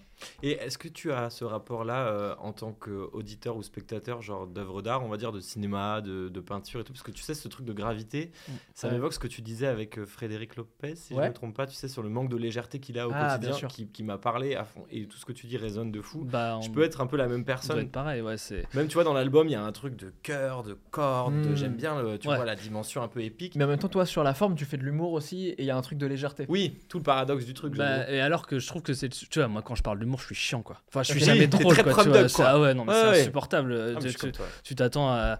Et en fait, euh, moi, par contre, tu vois, on en parlait avant parce qu'on parlait d'un film, on va pas le citer, mais qui a pas été bien accueilli. Et euh, je suis arrivé, je sais pas si vous avez vu, je l'ai défendu tout de suite. Parce qu'en fait, j'ai ce truc d'une empathie telle pour les. Tu sais, je trouve Mm. qu'il y a un accueil Les aujourd'hui. faiseurs, comme tu dis. Bah, les faiseurs, j'aime bien ce terme. hein. Euh, que en fait, euh, t'as beau même prendre le film le plus nul que t'as vu de ta vie, il y a forcément quelqu'un pour qui ça a été énormément de sueur. Ouais, c'est vrai. Euh, et, et du coup, moi, j'ai toujours du mal. Des fois, des films me révoltent parce que je, je les trouve, je peux les trouver nocifs dans le message. Mais moi, j'aime beaucoup mieux parler d'un film que j'ai aimé, en tout cas toujours un peu euh, défendre, euh, défendre presque l'indéfendable, ou en tout cas euh, me mettre du côté du, du plus faible dans ces cas-là. Dès lors Mm. qu'il y a justement un faiseur, un créateur, Mm. un truc et, et du coup je défends beaucoup les, les, les gens comme ça quoi Euh, notamment parce que euh, ça a dû t'arriver ça a dû t'arriver ce truc de on s'est tous pris des bites dans la vie mais en tant Mm. qu'humoriste Bien je suis pris quoi. Et du coup tu sais ce que ça fait aussi. Et, et tu sais aussi que les gens qui, qui consomment euh, peuvent parfois ne pas avoir ce recul quoi tout Ouais, simplement et, et- et- une facilité de, de critique qui peut être euh, qui, se re- qui repose souvent sur rien en plus. Parce que c'est moins grave pour eux, en fait. Enfin, Ouais, toi, toi, tu joues ta vie, sûr, en fait, sûr. et, et pour eux, c'est moins grave. Ils ont, et c'est, c'est- je veux dire, on peut pas acheter la pierre, quoi. Ils ont consommé quelque chose. Point. Et, euh, et point. Et d'ailleurs, faut mettre de la distance. Ouais. Je pense avec ça pour s'en Mm. protéger. Bien sûr. Ouais, carrément. Obligé. Mm. Obligé. Moi, j'ai pas trop eu de crise d'adolescence pour le coup, Euh, mais j'avais un truc émotionnel euh, où moi c'était très compliqué. euh, pareil, moi j'étais très drama et tout, mais euh, mais je, je- ma vie était dark. Tu sais, il y avait un- en plus, il y avait un vrai truc où je où arrivé euh, fin de collège, début lycée, je commençais à me dire waouh, le système éducatif commence à être long. Mm. Ça fait des années que je fais des compromis et Mm. que je commence à en avoir ras le cul. Ouais. Je me dis. Et en fait, il y a un vrai truc où tu as quand même la sensation que quand tu es à l'école, toute ta vie va être ça. En fait, c'est tellement long Mm. que mo- moi là, je, je- en fait, bon, j'ai arrêté l'école il y a longtemps du coup, mais je, quand je me remets dans ces- cette période-là, j'avais vraiment l'impression que ça ne s'arrêterait jamais, Ouais. tu vois, et que et qu'un jour je serais hyper adulte, tu sais que je ressortirais en costard avec des gamins direct après l'école, sais, mais que du coup ça allait être hyper loin. Et bon, pas du tout. Déjà, euh, ça arrive plus vite qu'on ne le croit. Mais du coup, ça m'a mis beaucoup en. J'ai fait des débuts, des vrais débuts de dépression assez intenses et tout, euh, parce que euh, je je captais pas le sens de la vie, tu vois. Et Mm. comme je fais, je pense que c'est un point qu'on a en commun. et moi, j'ai beaucoup besoin de sens, de savoir Ouais. pourquoi je fais les choses, Mm. quel est l'intérêt et tout. Mm. Et bah du coup, euh, je trouve que malheureusement, euh, en tout cas, le- les expériences que j'ai eues à l'école et tout étaient un peu l'inverse de ce truc-là. Et donc en plus, tu essaies de te construire euh, toi individuellement dans un système où tu as l'impression d'être un peu à côté et pas en phase.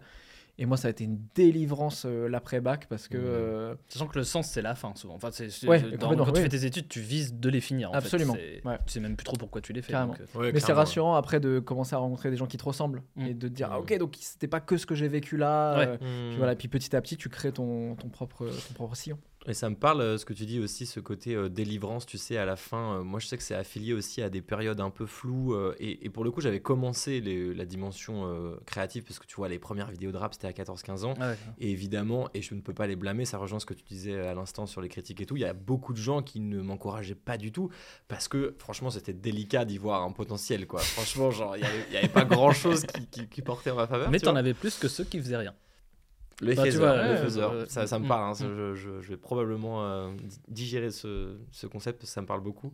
Mais en tout cas, euh, là où je voulais en venir, c'est que, en effet, moi, c'est affilié à cette période-là. Et donc, du coup, parfois, un peu de. Ouais, de, ça me replonge un peu dans ce gars qui est un peu seul, qui a envie d'y aller, mais qui est pas du tout encouragé. Et, et le rapport à l'éducation que tu évoques, en fait, c'est aussi un truc culturel, tu vois, pour m'être un peu renseigné, notamment dans les pays scandinaves, qui sont évidemment des micro-sociétés. Qui est l'exemple dans tout à chaque fois. Littéralement, ils ont 40 ans d'avance. Allons là tous là-bas en fait. Et Vraiment. non, justement, c'est parce qu'on ne peut pas aller tous là-bas que. Ils sont que 10 millions et, et- et pas 70 comme nous. Mais euh, il y a un truc qui, m'a fasciné, c'est qu'en fait, ils font méditer les enfants à 3-4 ans. Donc, Ah ouais. tout ce que tu évoques, Ouais. notamment sur la dépression, c'est des trucs, je pense, que de manière chimique, juste par un étirement quotidien et, et de la méditation, du yoga, tu peux déjà annuler. Ouais. Et ensuite, euh, il parle aussi du fait que assez jeune, je crois que c'est à 6-7 ans, faudrait vérifier. En fait, euh, ils vont faire un espèce d'examen global euh, sur toutes les matières potentielles euh, et les jeunes élèves vont, vont répondre un peu à toutes les questions et ils vont leur faire choisir les trois matières qui sont préférées. Ce qui veut dire qu'en fait, la quête de sens, elle est nourrie dès le début de ta vie puisque tu vas être poussé à travailler les choses qui te passionnent et, et à nourrir ton Ouais, talent, tu vois. Ouais. Et je pense que ça, euh, c'est un truc qu'on peut pas appliquer à l'échelle de nos sociétés et tout, Ouais. mais qui a beaucoup influé aussi, tu vois, euh, sur nos, sur nos rapports. euh, en tout cas, moi, je me reconnais dans celui que tu évoques par rapport à l'école et, et au système éducatif, où en fait, tu te tapes des trucs où euh, c'est une corvée parce que tu n'as pas du tout été euh, poussé et nourri vers euh, faire ce que tu avais envie de faire. Ouais. Après, on met du temps à le savoir, tu vois, typiquement, nos métiers, je pense que. euh, avant, bah, tu vois, tu, tu disais que même si tu avais la flamme en toi, que tu as mis un certain temps avant de t'autoriser à le faire parce que faut que l'idée germe, faut que c'est c'est comme un bon sketch. Je regardais une vidéo hier, euh, des humoristes disaient qu'en moyenne, quand ils veulent parler d'un sujet un peu deep Ouais. en vidéo ou en sketch, il leur faut 10 ans. Tu vois, pour de digestion wow. entre une, la Ah rupture et euh, c'est notamment Manu Payet et tout qui a évoqué ça, tu vois.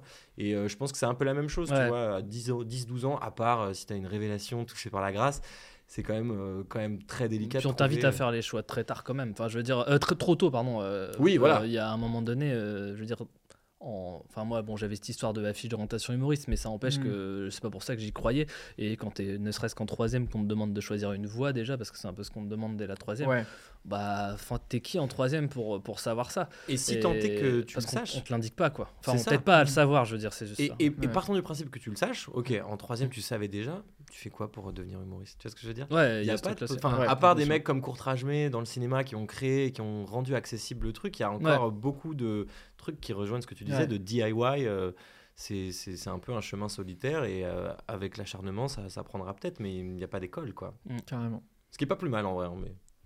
Oui, il y, a aussi, il y a aussi le fait que c'est pas plus mal des fois de juste être dans la débrouillardise, parce qu'en plus on est trois gars comme ça pour le coup là, Mm. euh, à avoir un peu Ouais. creusé notre sillon euh, dans des domaines euh, différents. Et ça apporte, je, je vais dire le mot fraîcheur qui est dégueulasse, mais ça apporte une certaine fraîcheur Non, à certains trucs. euh, puis on a peut-être envie aussi de faire un truc qu'on n'a jamais trop vu, jamais trop entendu, Ouais, tout en ayant Mm. nos rêves. Enfin, c'est voilà. Grand débat. Est-ce que tu veux piocher la Évidemment, prochaine question? avec grand plaisir. Quelle a été la plus grande leçon que vous avez tirée euh, C'est amitié, le chapitre de l'amitié. Quelle a été la plus grande leçon que vous avez tirée d'une amitié qui a pris fin? Ah Ah. Oh, il, il était, il était très beau. Euh, c'est marrant parce qu'on parle beaucoup de chagrin d'amour, mais Mm. beaucoup moins de chagrin d'amitié. Mm. Mm.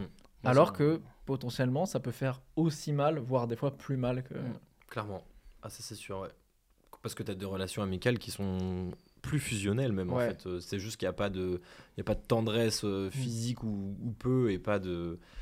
Enfin, pas de rapport sexuel, mais sinon, Ouais. tu as, tous les attraits d'une relation. euh, Moi, il y avait rapport sexuel, mais Ouais, chacun Voilà. ça, ça dépend. Ça se gère. En plus, la relation amicale, elle est bizarre parce que dans ta relation d'amour, t'es ok pour passer énormément de temps avec la personne, alors Oui. que la relation amicale, euh, la frontière, tu la connais pas. Ça Mm. peut juste être des fois des vacances, des vacances où c'est 15 jours tout le temps avec tes potes et où tu te rends compte des limites qui sont pas graves en fait. Normalement, tu composes avec, mais qui peuvent euh, mettre fin à des, des amitiés. Ouais. Moi, c'est un, moi, c'est une coloc qui a, qui a créé ça. Ah ouais, j'ai fait un- d'être l'un sur l'autre. Ah ouais, ouais. Moi, j'ai merdé avec euh, mon meilleur ami à un moment. euh, euh, c'est qu'en gros, moi, déjà, c'est après une rupture, je me suis, je me suis retrouvé euh, seul. Et avant cette rupture-là, qui était, euh, je devais avoir euh, 23 ans, je crois, Ok. j'avais jamais eu la sensation de jalousie. Vous imaginez le truc, je n'avais jamais connu la jalousie. Ok. Ce qui est- En, amour, en amitié En tout. En tout En Ah ouais, tout. Mais ce qui est une énorme connerie aussi, ça me rendait pas assez curieux des choses et tout. Enfin, je veux dire, c'est comme tout, même les défauts, il doit y avoir une composante dans qui Mm. tu es. Et là, euh, je n'avais jamais ressenti ça. Et le fait de m'être fait larguer, je trouvais ça très injuste. Et je me suis mis en coloc avec un pote qui était en couple. Et j'ai commencé à ressentir des premières jalousies, un truc Mm. qui me fait dire bah, pourquoi lui il est encore en couple? Euh, sur ça, il se comporte moins bien que moi je me comportais avec ma copine, tout, ce que je suis pas censé voir. Quoi. Jalousie dans l'intimité en plus. Ouais, et là, tout. c'est un enfer parce que c'est tous les jours Ouais. dans ton Ouais. Ça te endroit. renvoie un, peu- miroir constant. Ouais, quoi. Et en plus, elle est, la jalousie, elle peut être fondée comme infondée. Là, en l'occurrence, elle n'était pas fondée. Elle était fondée que sur le prisme de mon ancienne Ouais. relation. Ça n'avait aucun putain de sens. Et, euh, et c'est donc c'est un truc dont, dont moi je me souviens parce que j'ai shifté avec mon, mon meilleur ami de l'époque euh, à cause de ça. Ça m'a éloigné de lui. Et euh, depuis, on s'est retrouvés et, et, euh, une- d'une nouvelle manière et très bien quoi. Mais euh, moi, ça m'a beaucoup construit pour me dire euh, justement pour appréhender la jalousie. Après, quand la, tes premières, mais je vous jure, ça peut paraître très bizarre de dire ça, mais quand tes premières jalousies elles arrivent à 23 ans, c'est très, tard. ouais. Mmh. C'est très tard. En Ouais. fait, c'est juste que j'étais dans un truc de un cocon familial où tout se passait Ça bien. veut dire que c'est euh, sain en même temps. hein. Franchement. Mais- euh, T'es fils unique oui. Euh, non, j'ai un grand frère, une grande sœur.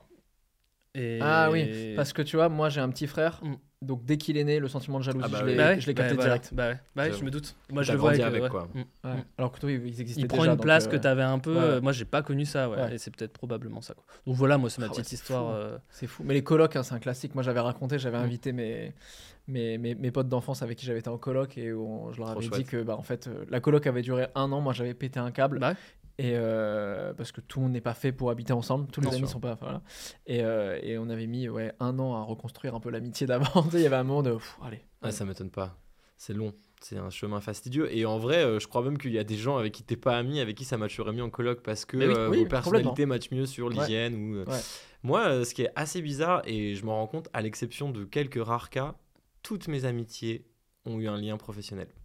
Et d'ailleurs, c'est un sujet dans ma vie aujourd'hui où j'essaye de, de, de faire le tri et de de ne pas reproduire ce schéma parce que, euh, ayant commencé assez jeune, euh, tu vois, Ouais. ce métier, bah, tu vois, la création, je pense que, en l'occurrence, la musique, mais peu importe, comme tu le disais, ça crée des liens indéfectibles et tu vis des moments hors du temps. Enfin, tu vois, on évoquait Nino en début d'émission, avec qui j'ai été en studio jusqu'à 4 heures du matin à faire des pianos-voix sur ma mère, euh, à pleurer en enregistrant et tout. Enfin, tu lui donnes une partie de toi qui a une valeur, euh, ouais, inestimable. Très unique, en tout cas. Très, Très, unique. unique. ouais, ouais, très et, unique, ouais. et, et- et ayant le même rapport à la gravité que toi, pour moi, avoir vécu ce moment-là avec un autre humain, c'est un truc de ouf. C'est un vrai je, lien. je le sacralise. Ouais, bien sûr, bien sûr. Et, euh, et donc, euh, ouais, j'ai j'ai vite commencé en fait à faire bah, soit des clips, des instrus, des, en fait tout ce qui va concerner, on va dire, le cheminement artistique d'un album. Et donc, en fait, toutes les personnes qui ont été un peu indispensables dans le, dans le cheminement sont devenues pour la plupart mes meilleurs amis.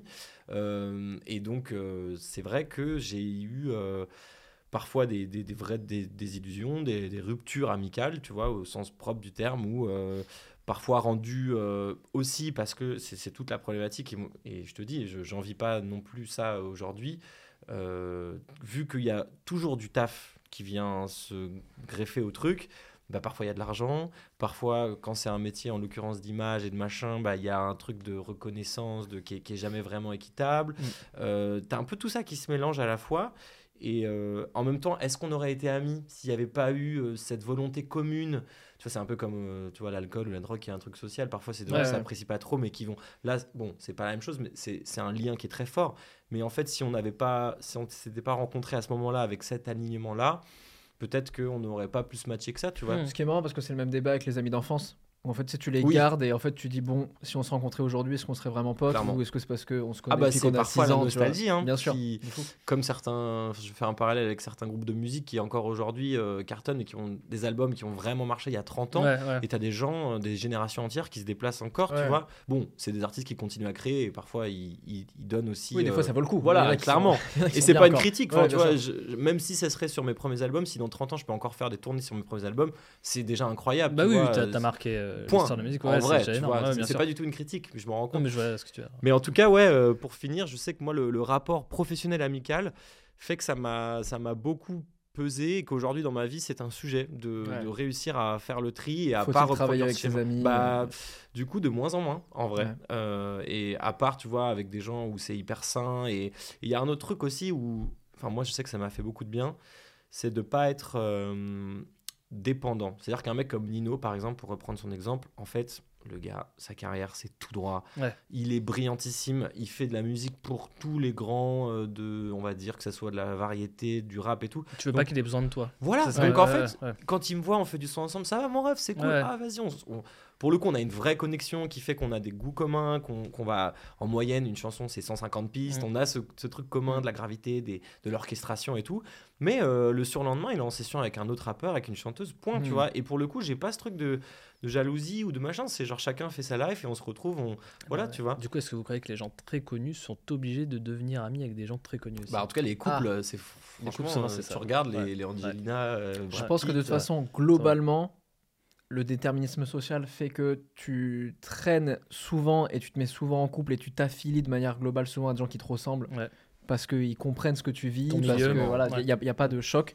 Et donc c'est vrai que le, bon, la notoriété, évidemment, on le voit. Je pense qu'aujourd'hui, euh, enfin, tu vois, une, superstar euh, qui se met avec quelqu'un de pas du tout connu. euh, Les c'est- rares c'est cas où, c'est- ça, ça- où ça arrive, c'est souvent des gens de leur entourage, tu sais, je pense à...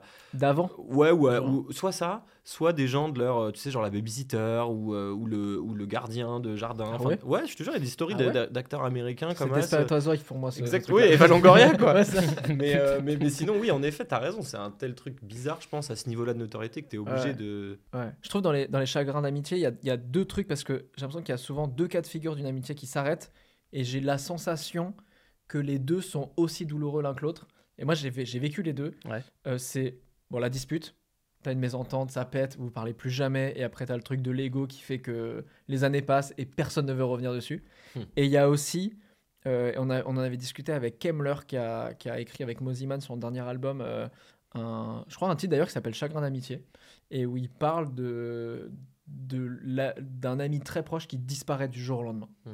Et moi, j'ai vécu un peu ça aussi, tu vois. Bon, c'est beaucoup plus rare. Et je trouve que les deux sont horribles. Parce que dans les deux cas, du coup, tu as quelqu'un qui te manque. Mais je trouve que des fois, la dispute, tu as un espèce de truc de on sait pourquoi. T'as Mais, la, fin euh, la fin du ouais. film. Mais j'ai un ami, par exemple, que je voyais très souvent. On a partagé plein de trucs. Et le gars a disparu. Tu sais, il m'a unfollow d'Insta et tout. Et ben il est là Et- ce soir. Ah là là là là là là. Et on l'applaudit tout de suite. Oh, les happenings, j'adore, j'adore ça. Et, euh, et ouais, et tu sais, c'est aussi, t'as aussi ce truc-là de dire, waouh, le. Je crois qu'il y a un truc qui me, qui me fait, qui me fait mal depuis longtemps, mais, mais avec lequel j'essaie de. Un truc que j'essaie d'accepter maintenant, c'est le fait que la vie est en perpétuel mouvement. Mm. Et du coup, je trouve que ce qui est compliqué avec ça, c'est que tu acceptes que tout ce que tu as aujourd'hui, tu peux le perdre à tout moment. Et c'est obligé d'ailleurs de ce qui est, ce qui est aujourd'hui. Là, on est dans un studio, euh, sûrement que dans. Enfin, ce studio, je vais pas le garder jusqu'à ma mort, tu vois. Mais tu as ça aussi dans toutes les relations amoureuses, amicales, tes parents. Enfin, tu vois, il y y a tout ce truc-là, tu vois. Et donc, c'est comment tu arrives, en sachant que tout est mouvement et tout est éphémère, à quand même kiffer l'instant présent sans avoir cette petite voix qui te dit ça va s'arrêter un jour. Ouais, bien sûr. Et je trouve dans la- C'est- dans l'amitié, tu as aussi ça, tu vois, ce Mm. truc de. T- tes amitiés peuvent aussi s'arrêter du jour au lendemain. Bah, c'est un beau résumé, hein, tu viens de nous clouer le bec. On se retrouve la semaine prochaine pour un nouveau tartine. Non, mais c'est vrai, en- tu sais, le, le concept des philosophes stoïciens, ils parlent de ici et maintenant, euh, hic et nunc, et ils disent que. Carpe euh, diem. le 8 Bravo. inversé. Je l'ai tatoué dans le dos, hein, Ouais, ouais. j'ai aucun, aucun mérite. T'as gâché tout ce que tu venais de dire C'est vrai, c'est cette légèreté-là qui vient, tu vois, contrebalancer. Bien sûr. Mais t'as raison, c'est moi ça me, enfin, je vais être euh, un peu, euh, un peu défaitiste ou en tout cas pessimiste, mais il y a ce truc de, on reste des humains sur une boule bleue aux confins de l'infini, euh, dans un froid intersidéral, comme le dit Mm. bien euh, Alain Chabat. Et en fait, euh, la quête de sens et tout, qui sont des thématiques que tu as évoquées, et l'instantanéité et l'importance des relations concrètes et tout, c'est un truc qui résonne pour moi, mais de ouf, ou, ou parfois j'ai même un faux mot de l'instant présent, tu vois. Au-delà de, je, je parle Ah pas des réseaux sociaux ou de, je, je- j'attends un événement, tu vois, bah, typiquement là j'étais hyper content de Mm. venir et tout, là je le vis, et parfois, alors que tu vois, on s'est rencontrés il y a une heure et demie, toi et moi on se connaît, mais Mm. on se croise de temps en Ouais. temps et tout, chacun a Tu lui manques déjà là. Bah, ah non, mais je te jure, c'est hyper bizarre, mais parfois j'ai une nostalgie. Genre, c'est d'autant plus le cas quand on fait un petit tournage. Là, je reviens d'un tournage de clip, tu vois, la semaine dernière. Ouais. Ça a duré deux jours. Le réel et tout, je m'entends trop bien. C'est pas un super ami, mais je m'entends très bien avec lui. L'actrice, je l'ai rencontrée le matin même du départ. Trois jours après, je rentre dans le train, je leur écris des messages genre, vous me manquez. Tu vois, genre, parce que bon, en l'occurrence, ça tourne autour de. euh, L'art, de la volonté de faire des Mm, belles images ouais. ensemble et tout. Mais là, il y a un peu ce truc de. Ah, je me- En fait, c'est quand tu te sens bien et tout. C'est drôle, j'ai la, nostalgie de l'instant présent. Ouais, clairement. une très bonne punchline de, de, dans, dans, dans un de tes De textes, fou. ça pourrait être j'ai la nostalgie de, De l'instant présent. Ça et les très je note. Ouais, c'est ouais. les deux phrases. Il y a un pourcentage quand même qui part, je pense. Ouais, un petit Sur 5 une points de petite- SACEM, bien tu connais. Album. Je, je connais, moi, je- plus SACD, tu sais, en tant qu'humoriste, mais, mais je connais, mais je connais, je connais Voilà, aussi. on va s'arranger. C'est- marrant d'anticiper le, le manque et la nostalgie. Quoi. En fait, t'es t'es- t'es déjà dans le futur. Je, ouais, en tout cas, ça me, ça me fait peur. L'idée de pas Ouais. profiter pleinement de l'instant et tout. Et je... Mais il y a la partie positive où cette peur-là fait que tu peux surkiffer l'instant. Ouais. En disant, vu que tout est éphémère et vu que voilà, ça- il y a un moment où tout s'arrête, bah vas-y, je fais un truc du temps imparti et je kiffe. un peu d'héroïne. Enfin voilà, Ouais. on, ouais, on fait Ouais, des à. Non, bien on sûr. a dit non. Bien sûr. Mais ce qui est, ce qui est intéressant en plus, c'est que là, tu parlais de, la mutation, de, de- de- de- du mouvement perpétuel dans nos vies. Et en plus, nous, on a une particularité, c'est qu'on a certains souvenirs qui sont captés par des caméras ou par Ouais. des chansons. Et Oui. du coup, on- notre évolution, bah, il y, a, y a des- il y a des signes euh, qu'un qu'un paléontologue pourrait retrouver dans le sable. Toi, en l'occurrence, c'est des morceaux de musique, moi, c'est des blagues. Toi, c'est des. C'est des- vraiment contre triple, trucs. ça, hein, pour le coup. hein. Paléontologue ouais. les, les Je sais pas où se met le H. Mais... euh, Il y en a pas assez. Le H, en tout cas, il en prend plus. Oh. Après, moi, je. Bon, on arrête là, on dans arrête le là. Mais, euh, Mais quelle enfin, heure voilà. c'est terminé. Mais ça crée un truc en plus, quoi. Je veux dire, euh, Ouais, nous, ouais. notre évolution, euh, il y a en plus des souvenirs de notre évolution. Euh, Tout le monde en a, hein, avec des photos, des, des trucs. Mais oui, les, euh, les souvenirs que tu as sur, euh, sur Insta, là, ça y est, moi je commence à avoir des Ça, souvenirs d'il y a terrible. 4-5 ans, c'est Ah les stories. Les, Moi, ça les peut me rendre, ça peut me faire bader en vrai. Qu'est-ce que je m'habillais mal, moi. Wow. Ouais, c'est ça, le- Bien sûr. C'est Ça, qui, sort- qui hyper ressort. superficiel. j'ai pas de- mais- Non, personne te juge, frérot. Est-ce La que tu veux carte. piocher la prochaine? Je sais pas quelle est la. Ah, mais c'est déjà toi bon, on Je sais plus. allez-y, frérot, fout, euh. on est entre nous. C'est Amour, le souvenir que, que l'on garde de notre première relation amoureuse. Aïe aïe aïe. Hmm. Wow. Bon bah toi, j'imagine, tu... ça part en comédia dell'arte, Bah, c'est sûr. moi, c'est- dingue. hein. Donc, on est en sixième, hein, forcément avec Caroline, la redoublante. Non, euh, Caro qui est là d'ailleurs, euh, qu'on embrasse. je t'aime encore. Euh, bah, je me suis un peu prononcé, je vais peut-être pas faire long là-dessus du coup, mais, mais je sais, moi j'aime bien cette phrase euh, qui, qui, qui est de moi, donc je l'adore. C'est dire, dire Je que suis d'accord avec moi-même. tes ex pour moi elles font partie de toi, de Ouais. qui tu es. Et, et en fait, euh, je sais que des gens renient euh, leurs anciennes relations amoureuses parce que ça leur a fait trop mal, etc. Ouais. Moi j'ai Il y en a qui sont nazis aussi. non et Mais bon, ça, c'est Du coup, euh, du coup, il y a des Désolé, vraies- des vraies je, fais un transfert avec ma propre Non, expérience. Moi, mais- moi, je n'ai, eu d'aventure avec personne du Troisième Reich, donc moi je suis tranquille. oui. Ni du du troisième âge. peut-être. Oh, Oh, sûr, absolument. J'étais aux premières loges et j'ai la nostalgie de ce moment. Il me manque déjà. Mais euh, en tout cas, moi j'aime trop me dire que toutes les. Pour moi, donc il y a des rencontres dans la vie de Ouais. manière générale. Euh, Moi j'adore ça, c'est pour ça que j'adore faire du spectacle vivant et, et voilà. Mais les rencontres euh, fortes et intenses sont les rencontres amicales et amoureuses. Mm. Et donc pour les rencontres amoureuses, elles ont construit euh, qui je suis aujourd'hui Ouais. et à aucun moment je le renierai. Donc j'aime pas trop dire du mal de mes anciennes relations, euh, même si des fois j'en pense du mal. Et Là, tu en penses du mal, par exemple. Visiblement. Là, ouais, non, mais je me suis fait péter le cœur en mille morceaux, évidemment, quoi. Mais aussi, euh, comment dire, en fait, quand on a eu des relations, je vais finir là-dessus. euh, le rythme commence à s'accélérer. voilà. Je viens là-dessus parce que c'est bon là, puis je vais rentrer chez WAM. non, mais en fait, je, je, je trouve ça. euh, Vas-y, je vais te faire une image sportive. J'aime le foot. Et j'aime tellement les défaites parce que ça veut dire que je vais être super content des victoires. Hmm. Et du coup, dans une relation amoureuse, ok, il y a les ruptures, c'est dur, mais si elles sont intenses, c'est parce qu'il y a eu des super beaux moments avant Mm. et c'est ces moments qui t'ont construit. aussi. La saison d'Arsenal Voilà. finalement. Très bon. Voilà. Ouais, c'est très pointu parce que ça s'est vraiment passé hier soir. euh, Ils ont perdu le, le titre quasiment. J'ai vu ouais, pointu, ouais. voilà. contre, Voilà. contre Manchester City. Non, mais pardon, euh, Mais- premier degré. En plus, euh, avec qui tu travailles, il y a une super saison. Et moi, je kiffe le foot, mais parce que le foot est un moyen aussi de- d'aller au-delà de toutes les barrières sociales. T'en parles avec qui tu veux. Donc, je suis de manière euh, limite Ouais. culturelle, tu Ouais. vois, plus que, Mm. que sportive.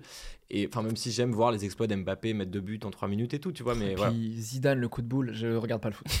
c'est la dernière rêve que j'ai. Mais c'est Je suis très bien. désolé, je suis désolé. Vous venez d'avoir un super moment de Oui, complicité c'est vrai. à notre tour. Je suis un peu, je suis un peu nostalgique. Non, pardon. Mais, mais du coup, il y, a il y a une série sur Prime euh, qui, qui relate en fait toute la saison de l'année dernière d'Arsenal, qui Ouais. est un club mythique et iconique dans lequel Thierry Henry a joué et tout. Et en fait, euh, les 5-6 dernières années, ils sont genre 5, 6e, 7e du championnat. Donc c'est pas ouf, alors que c'est un club qui a été habitué au grand succès, aux qui a des gros moyens, a- Exactement, ouais. qui est un club euh, iconique et historique. Quoi.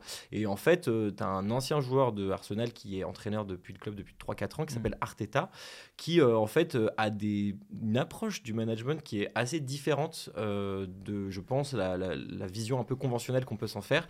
Et donc il a un truc limite spirituel et, et psychologique avec ses joueurs.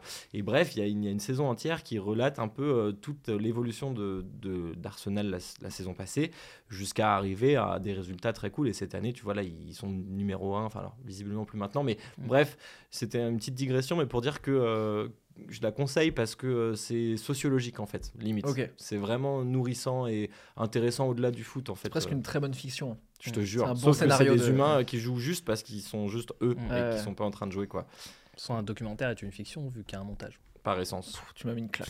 Voilà. Euh, Qu'est-ce que- clic aux qu'est-ce- fesses. Qu'est-ce que qu'est-ce que je réponds à ça Évidemment, évidemment. C'est quoi All or Nothing, non Je sais plus. Le titre, Ouais, exactement. ça, je Ah oui, bien vu, putain, j'ai même pas je évoqué. Toi, pour répondre à la question, tu Mhm. dirais quoi, mon cher Ouah, Ben premier amour, euh, moi je partage pas du tout ton, ton avis, je déteste mes, non, je déteste mes ex. Je te Je déteste. trouve qu'elles m'ont pas construite, elles m'ont déconstruite. au montage.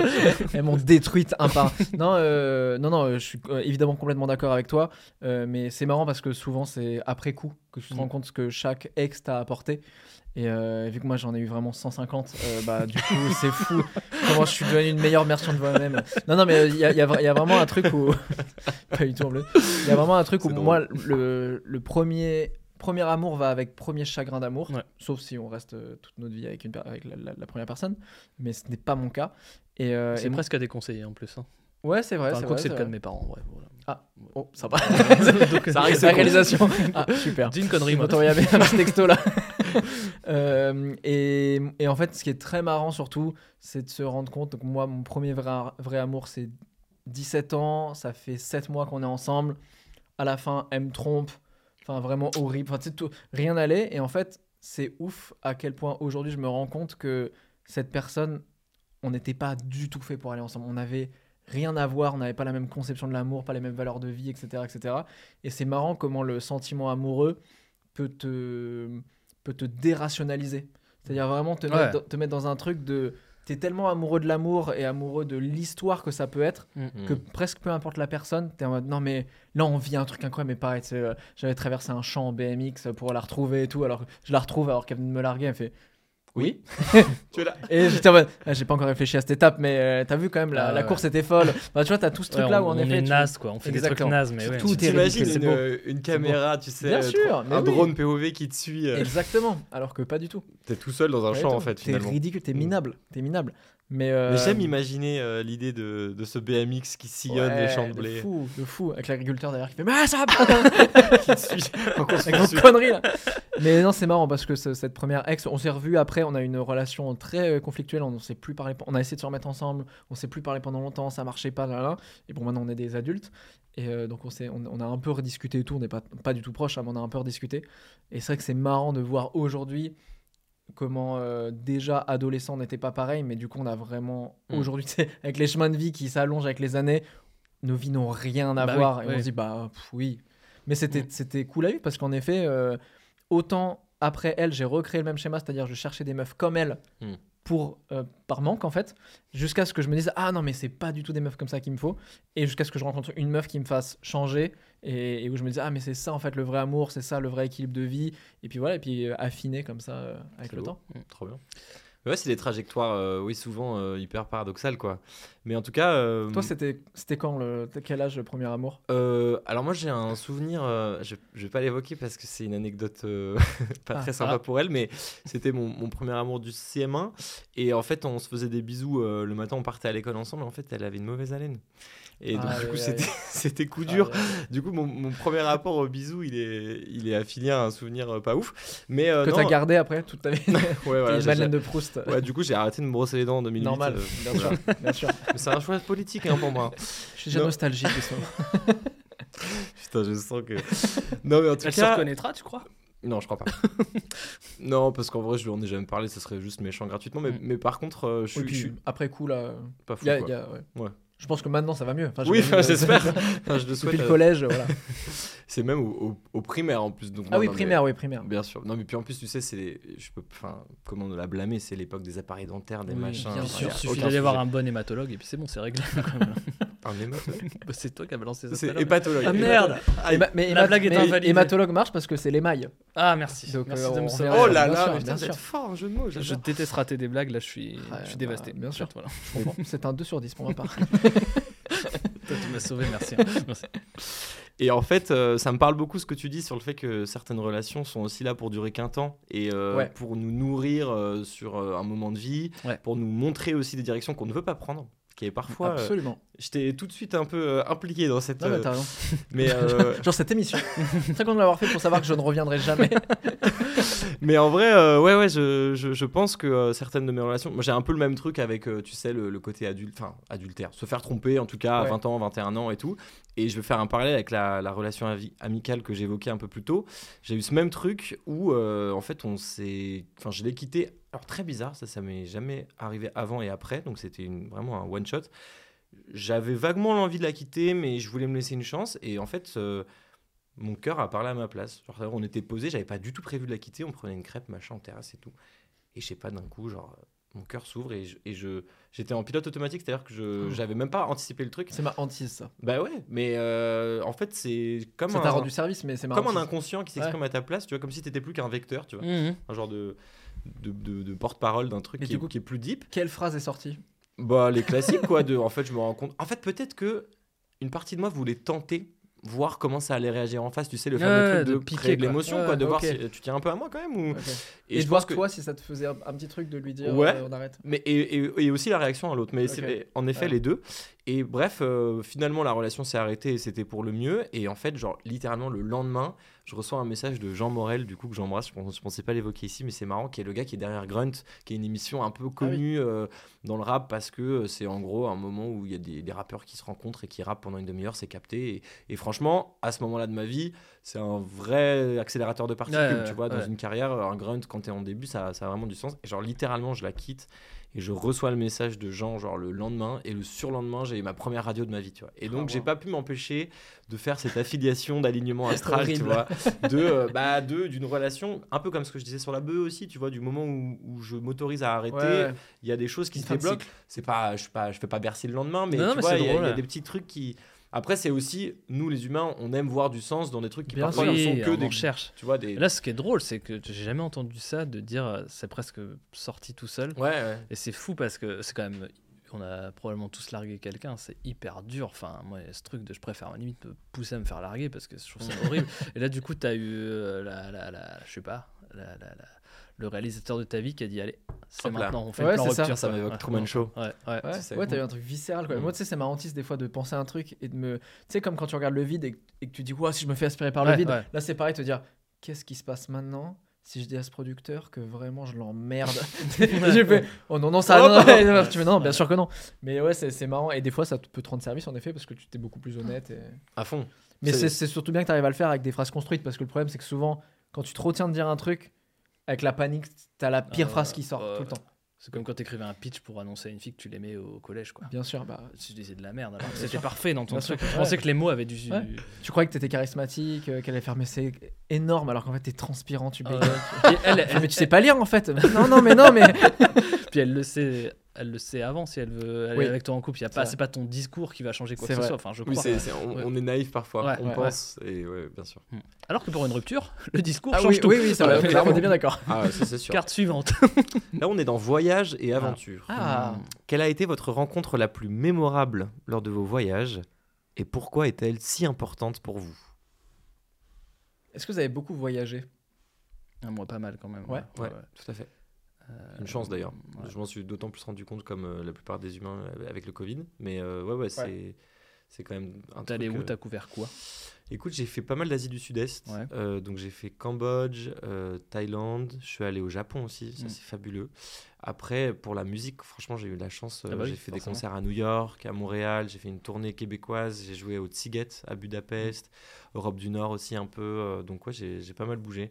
Mais là, comme ça, euh, toi, t'as as un truc qui t'évoque euh, une rencontre un peu mémorable euh Je sais plus, moi je sais qu'en Inde j'ai beaucoup dormi chez l'habitant, En donc Inde, du c'est coup fou, forcément. Oh, euh. T'étais où en Inde? Bah, j'ai fait, j'y suis allé deux fois parce qu'une fois je suis allé, j'ai un ami indien chez qui je suis, je suis allé à son mariage en fait en gros, euh, juste avant le Covid d'ailleurs. Donc j'ai fait un peu le sud et un peu le, le nord, New Delhi. euh, Ah, J'ai adoré aussi. Et c'est dur, j'ai juste. Enfin, pff, c'est trop bizarre parce qu'en fait, je détestais voir les gens rentrer de leur Erasmus et dire je vois, j'ai plus la même vision de la vie. quoi. Ouais, ouais.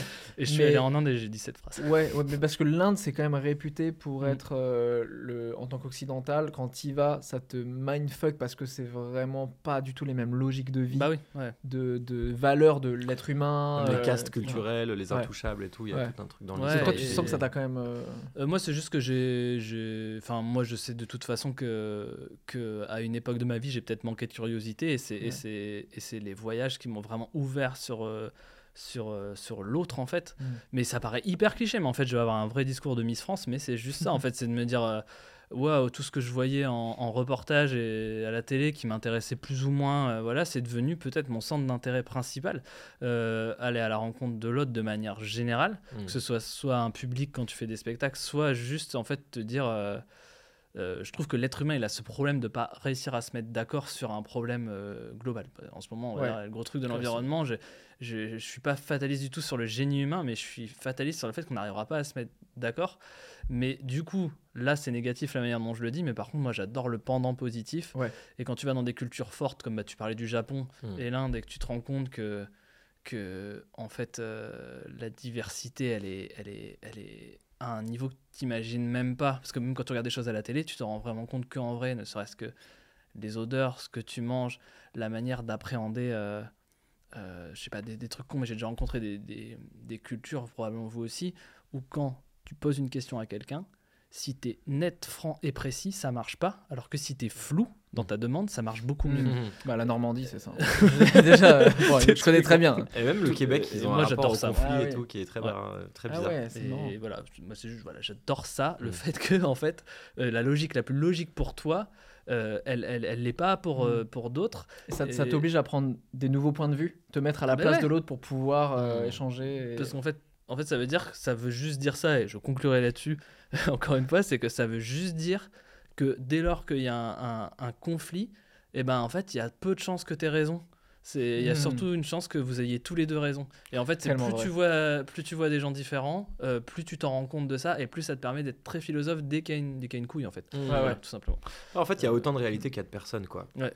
Parce Ouais, que chacun ouais. a sa perception du moment présent et c'est impossible de, de la partager complètement. Mais c'est vrai que l'Inde, euh, j'ai adoré ce voyage. J'y suis allé deux fois, moi, tu vois, j'y suis Mm. allé assez jeune, Mm. qui pour le coup était, euh, même si c'était un très beau voyage, et une chance, tu vois, euh, à 8-10 ans d'aller à l'autre bout du monde. Tu Ah, vois, tôt, hein, du coup. de tu vois, ouf. ouais. Mais euh, tu vois, euh, c'était avec ma maman, qui elle, pour le coup, est pas trop en mode, euh, on va dire, euh, conventionnel, tu vois, dans son rapport au voyage. Elle va vouloir vraiment euh, aller dans les endroits du pays, euh, peut-être euh, moins touristiques et tout. Et donc, euh, ouais, j'ai des souvenirs, tu vois, en tant qu'enfant, de me faire servir par des enfants, tu vois. Ouais, par exemple, tu vois, ça, ça, ça, tu retiens ça. tu vois. Ça, Ouais. c'est des trucs qui m'ont marqué. Mm. J'y suis retourné à genre 21 ans, cliché, comme un jeune occidental, euh, où j'avais plusieurs propositions de contrats de maison de disques et je savais pas exactement et tout. Et, euh, et du coup, l'occasion s'est présentée. Je suis allé notamment euh, dans l'Inde euh, du Sud-Est, vers Pondichéry Ouais. et à Auroville. Ah, Je je sais suis pas allé, si vous tiens. connaissez, Ouais, ouais, allé. un... Euroville Auroville, ouais. Ah, d'accord. Ah, oui, euh. C'est un parc d'attractions, vraiment. dirait. Bah, frère, tu, vois, tu Ah, crois pas c'est si bien dire. Ils en ont gros, repris le- Alors, ça a été créé par un mec qui s'appelle Shro Aurobindo, donc qui est un genre de gourou un peu de développement personnel, tu vois. Et en fait, c'est un Disneyland du développement personnel. Ça a été créé après la Seconde Guerre mondiale. Et en gros, euh, ils ont pris de la terre des euh, 56 ou 57 nations euh, de la part des, des gens qui étaient là au tout début de la communauté. Ils l'ont mis dans un pot de terre un peu au centre. Il y a une flamme qui a été allumée qui normalement ne s'est pas éteinte depuis. Et donc, bon, c'est limite. Parfois, attention, hein, il y a une dimension limite sectaire et tout, tu vois. Et euh, je suis allé, j'ai fait deux jours. hein, j'ai, pas allé mal deux jours, bougé. euh, Ouais, j'ai pas mal c'est- bougé. Je suis c'est- pas resté plus longtemps, tu vois. Mais j'étais curieux de C'est voir. et- étonnant comme endroit. Ouais, ouais, c'est C'est vraiment vraiment le plus très- chelou dans lequel j'ai mis les pieds. je Mais pense. parce Bah, qu'il se- il se passe quoi là-bas concrètement? Bah, en fait, c'est des C'est gens qui vivent en opaque, hein. communauté. Mais, Euh, c'est un genre de laboratoire à ciel ouvert du gouvernement indien pour essayer des trucs, notamment sur l'épuration de l'eau et tout. Donc, tu as une volonté progressiste qui est chouette, d'accord. mais euh, tu dois payer pour y être. C'est censé être un truc pacifique et tout, mais en même temps, j'ai pas approfondi le sujet, donc je pourrais pas t'en Oui, parler. il faut y être c'est- un an quoi pour. Et euh, puis c'est subtil, tu Ouais, vois, c'est ni complètement sectaire, ni complètement paradisiaque, mais en tout cas c'est un endroit qui est euh, destiné à réunir des gens qui veulent vivre en communauté. euh, ça pourrait être le début d'un d'un film de science-fiction, tu vois. Ouais, en plus, il y a là-bas un espèce de monument qui ressemble vraiment à quelque chose qui pourrait être dans. euh, La boule dans Alien, dorée là. quoi. Ouais, ouais. Ouais. Il y a Ah oui. boule dorée, c'est un endroit pour se recueillir, euh, Ouais. pour méditer, justement. ouais, ouais. À l'intérieur, Euh, c'est trop beau. Il y a, une, il y a un, t'as- pu rentrer, toi, couloir- Ouais, il y a un couloir de lumière. euh, et en fait, les gens vont méditer, mais ils font aussi une ode au créateur, euh, donc Shro Aurobindo et Mother, mère, qui est donc sa femme. Tu retiens les noms. Tous les toi, deux sont morts. Ouais. Ouais, ça m'avait marqué en Qui fait. sont, qui sont pour nous occidentaux pas évidents à retenir. Ah ouais, euh, ouais, j'avoue. Mais euh, et, et pardon, je vais faire une digression qui a rien à voir, mais en fait, j'ai essayé de retrouver un peu des moments de vie qui m'ont marqué et tout. En voyage, il y en a plein. Mm. Mais finalement, l'un de ceux qui m'a le plus marqué, c'est à Paris. Euh, C'était là. un Noël en 2019. Au fond, je crois que la Terre est ronde. On embrasse Aurel, évidemment, le Calvados, le 14, tu Aïe, connais. aïe.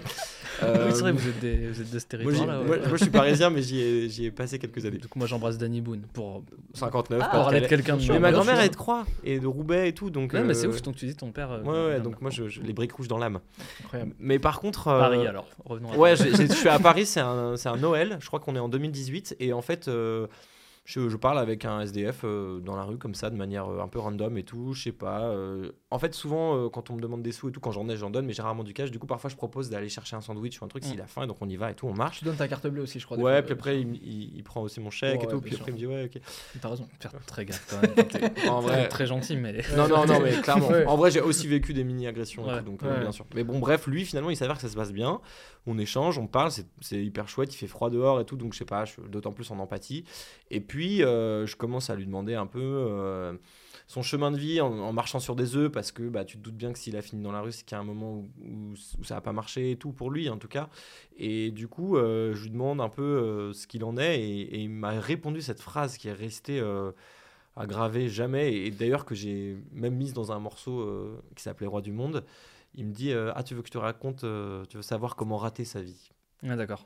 j'étais j'étais cloué tu vois Mm. genre euh, je dis c'est quoi ton histoire et tout et il me dit tu veux savoir comment j'ai raté ma vie tu vois. Mm. et c'est pas euh, si si fort que ça dans le sens où tu vois et c'est pas un moment de- d'apprentissage Ouais. de vie ou qui m'a nourri et tout mais euh, ça m'a marqué et ça m'a donné envie de, de- de peut-être encore plus prendre soin des autres et, Ouais. et ça m'a connecté à l'inégalité en fait tout Mm. simplement je pense Ouais, puis connecté encore une fois au fait qu'il y a plein de réalités de vie.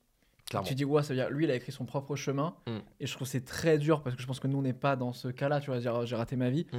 Mais quand tu arrives au truc de t'es conditionné aussi dans une société où tout te rappelle et tout te fait croire que ta vie est gâchée, tu vois. Donc Mm. en fait, tu crées, même tu t'enfonces. De Ouais. plus en plus, tu aucun signe qui, qui, qui te donne envie de te relever et de te dire, ouais, vas-y, ok, c'est bon, c'est fini, quoi. de ouf Et juste de prendre conscience de ça qu'on a. Mais moi, ça, ça m'angoisse. Tu sais, c'est les trucs quand je suis arrivé à Paris, euh, des gros immeubles où tu sais, tu regardes et le soir, tu vois toutes les lumières allumées. Et tu as l'impression que c'est une série. Tu sais, tu vois tous les gens des, individuellement qui font Mm. des trucs. Tu dis, ouais, je suis si peu unique. C'est des, bah, des figurants de ta vie, mais pour eux, c'est leur ouais, vie, exactement. C'est- tes PNG, mais t'es Mm. le PNG de Ouais. tout le monde. Ouais, c'est Mm. ouf. Ça, c'est très fort. Et toi, monsieur Nevers? Moi, ben, moi j'en avais un peu parlé, mais ça commence à remonter, mais euh, sans euh, rentrer euh, euh, mille ans dans les détails, mais, mais parce que ça, ça rejoint un peu ce que, vous, ce que vous disiez. Mais moi, quand je suis tombé en dépression en- en- au lycée, quête de sens, de ouf, etc., j'avais pas énormément voyagé en plus. Euh, je suis parti faire de l'humanitaire euh, dans un bidonville à l'île Maurice. je me souviens de cette anecdote c'est fou Et j'avais bossé euh, sur, et je bossais sur un chantier en même temps. Tu es pas allé à moitié du tout. Là. Et non, pour le coup, en fait, je voulais faire de l'humanitaire en France, mais j'étais mineur, et en fait, c'est une galère de faire de l'humanitaire. Ouais, euh, ouais. euh, donc euh, là-bas, il n'y avait pas de Ça a un réglementation. peu changé maintenant, mais Ouais, tu un peu plus, mais ouais, je Ouais, vois, ouais. mais bon, Mm. c'était il y a, il y a plus de 10 ans. Mm. Et, euh, et j'avoue que ce qui m'a marqué, au-delà de découvrir que tu as des gens qui vivent avec rien et que quand tu reviens, évidemment, tu te dis, bah bon, moi j'ai moins de, moins, de, Mm. moins de trucs de, de me plaindre et tout, euh, c'était surtout euh, de découvrir des réalités de vie différentes. Là où j'étais dans un état d'esprit de me dire, ouais, ma vie, ça va être ça et il n'y a que ça. Et d'un coup, ton village euh, devient une mini poussière là où tu avais l'impression que le village c'était ton village c'est le, Mm. le monde entier Mm. et d'un coup tu dis ah ok il y a un champ des possibles si je me plais pas dans ma vie demain je peux aller ailleurs Mm. je peux trouver des, des espaces et des endroits où je me sens pleinement moi-même et où je suis avec des gens aussi qui me ressemblent et je crois que cette ouverture là c'est un truc où Ouais. c'est le déclic qui est resté euh, tout le reste de ma vie et en effet que j'ai fini par retrouver en déménageant juste de Caen à Paris Et euh, il n'y avait pas besoin d'aller euh, J'ai le souvenir de la vidéo où tu évoques cette anecdote, je crois que c'est avec Charles Villa. c'est avec Charles Villa ouais. Et tu dis euh, que ça a été un changement euh, de vie Ouais. radical, quoi. Ma mère, euh, pareil, ma mère aime à dire que, que, je, j'étais un enfant quand je suis parti, je suis revenu adulte. C'est fort. hein. Et c'est vrai que j'avais un truc de. Il y a eu un vrai déclic, tu sais, il y a eu un, un avant-après, quoi. Hmm. Et je crois que j'ai jamais trop eu de, de, de moments dans ma vie à ce point-là. Tu sais, Ouais. le vrai avant-après, ou qui se passe sur deux mois, parce qu'en fait, ça Oui. t'arrête. Bon, quand tu vis euh, là-bas, deux mois, c'est très long. Mais en fait, deux mois dans une vie, c'est que dalle. Et tu dis, waouh, ok, donc deux mois peuvent, si tu fais les, des trucs précis et tu fais les bonnes Mm. choses et tous les bons choix, ou les mauvais, euh, en tout cas, ça peut te changer. Et c'est ça qui est ouf, c'est que effectivement le voyage de manière générale fait grandir. Ouais. Malheureusement, pour plein de raisons, tout le monde ne peut pas voyager. Il y a- Ouais. il y, a- il y a le financier, mais il n'y a pas que ça. hein. Il y a les barrières aussi que tu te mets. Euh, je veux bien dire, sûr. Moi, je- je- j'ai encore rencontré quelqu'un il n'y a pas longtemps euh, de ma région qui est jamais allé à Paris. Enfin, tu sais, c'est con. Mm. Euh, Ouais, ouais. normalement, tu te dis c'est un train, c'est une heure, mais bon, en fait, il y a plein de trucs qui font que tu voyages pas.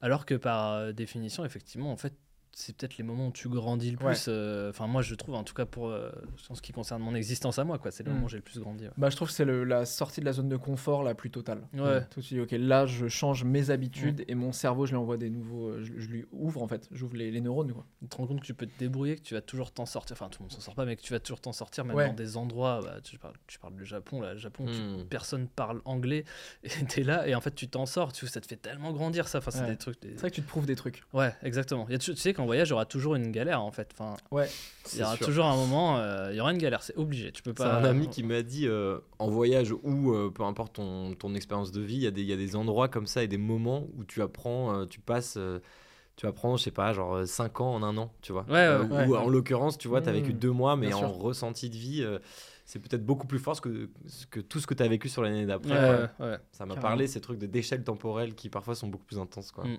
Parce que là, par exemple, en une heure, on grandit pas plus que si on était resté. euh, Bah, bien sûr, bien sûr. Et d'ailleurs, ça m'amène à la prochaine question qui va nous faire grandir. Oh Famille, Ah, qu'est-ce que vous faites exactement comme votre famille? Moi, je parle beaucoup comme ma mère. hein. C'est vrai Ouais. C'est vrai? Ma mère parle beaucoup, je parle beaucoup, voilà. Ah oui, pas dans les manières de parler, mais Ah tu oui, parles oui, plus beaucoup. le fait de- Ah, virgule ouais. comme ta mère. Ok, Ouais, oui, je d'accord. parle beaucoup, virgule Ok, comme ta l'importance mère. de la ponctuation, Oui, bien sûr, ouais, bien sûr. ouais, ouais. Ah oui, ok. Et Voilà. est-ce que ça, c'était un truc que t'aimais pas chez ta mère et où finalement euh, euh, tu t'es dit, ah ouais, finalement, je suis vraiment devenu comme ma mère? Je sais pas, moi j'ai- j'ai- je l'ai réalisé il y a pas très longtemps. euh, c'est quand t'amènes des gens extérieurs dans ta famille que tu réalises ce genre de truc. que Qui sont comme ça, qui font. Ah oui, ça parle, ça parle Moi, beaucoup je sais ici. que- ouais, mais chez, chez moi, c'est un brouhaha constant, quoi. Ok. Avec que des blagues, que des trucs, 17 sujets de conversation en même temps. Mais ça, euh, quand tu ramènes personne, t'as toujours vécu comme ça, tu sais pas. Puis après, tu, Ouais, tu réalises. Et du coup, moi, on m'a beaucoup. J'ai encore ce problème-là, mais parce que je parle encore beaucoup, mais on m'a appris à écouter, à, à- aussi. euh, à, à donner la parole aussi pour euh, don- donner ce réceptacle que toi tu veux chez les gens en fait parce que moi ça me fait du bien de me faire écouter euh, on- on- enfin je pense qu'on aime tous ça et mais du coup euh, ne pas oublier euh, quand tu as fini ton tunnel de, de donner la possibilité à l'autre de d'en- d'en- De pas être parti en. ouais. C'est Ça, moi, ça Ouais. peut même être douloureux parfois. Mm. Parce que euh, du coup, euh, je suis hyper curieux, tu vois, de man- manière euh, hyper naturelle. Et euh, du coup, j'écoute beaucoup et c'est vraiment sincère. Parfois, les gens sont en mode Ah ouais, mais t'es. euh, c'est rare, c'est hyper altruiste et tout. Et je leur dis En vrai, ça m'intéresse. Mais il y a aussi un vrai truc de. tu ça- kiffes tu- je kiffe. Ouais. Genre, euh, ça revient à ce qu'on disait sur les chemins de vie qui font que si toi et moi, on vit exactement la même situation, au même endroit, au même moment, et bah, bizarrement, euh, six mois après, on n'aura pas du tout le même ressenti sur Ouais. l'expérience, et ça, c'est fascinant. Et d'ailleurs, il y a un film extraordinaire qui s'appelle Mister Nobody, euh, qui pour moi résume assez bien ce truc un peu intangible. Tu vois, c'est difficile à mettre des mots dessus, mais bref, je vous le conseille euh, fortement. T'aimes les Et- films complexes. Ouais, ouais, ouais. Bah, je sais que les le- touffus, quoi. Ah Les ouais, clairement. Ouais, c'est c'est des scénars sur plusieurs vies potentielles, en fait, euh, avec Jared Leto. Faut Et, un- surtout pas aller faire pipi ou le lâcher ce film. Faut le Non, ouais, ouais. sinon t'es mort. Ouais, tu peux, tu, tu te perdre. Mais pour Ouais. l'anecdote, je crois que le réel a mis 20 ans à écrire le scénar. Donc, euh, tu vois, C'est un belge, Ouais, c'est, euh, exactement. Et c'est le j'aimais son moment où la culture G. Ah, J'aimerais trop. C'est celui qui a réalisé un film où Benoît Poulvord fait Dieu. Ah oui, pas excellent bêtises. ce film. Ouais, je connais pas excellent. qui est très très bien et qui a réalisé. Mais alors là, je vais pas Ah, ça me saoule de plus avoir son nom, mais il est très très fort. Non, Il est, il réalisateur. est, il est Ouais. brillant. hein. Ouais, ouais. En Et, tout cas, euh, c'est pas Damso, c'est pas Non, François Damien. Et c'est pas Yann Kounen non plus non. qui a fait euh, C'est pas, 99 non, francs. pas Angèle, c'est pas. on, va tous, allez, on va tous les faire. Axel Red. Elle est belge J'ai paniqué, j'ai paniqué. Ah, c'est vrai Je savais pas qu'elle était belge, putain. Euh, pardon, mais je voulais juste finir Pardon. là-dessus. Ouais. Non, non, t'inquiète. Euh, sur le fait que. Et c'est ainsi qu'il perdu le fil. Oh waouh. Euh, Oh. Non, attends, on était sur, euh, sur le cinéma, Mister Nobody. Écoutez les gens, tu disais. Écoutez les gens. Et que, en fait, parfois, il y a un truc euh, égoïste aussi où je sais que ça peut me nourrir, tu vois. Ouais, euh, bien sûr. de, pour aller écrire des histoires, euh, des chansons et tout.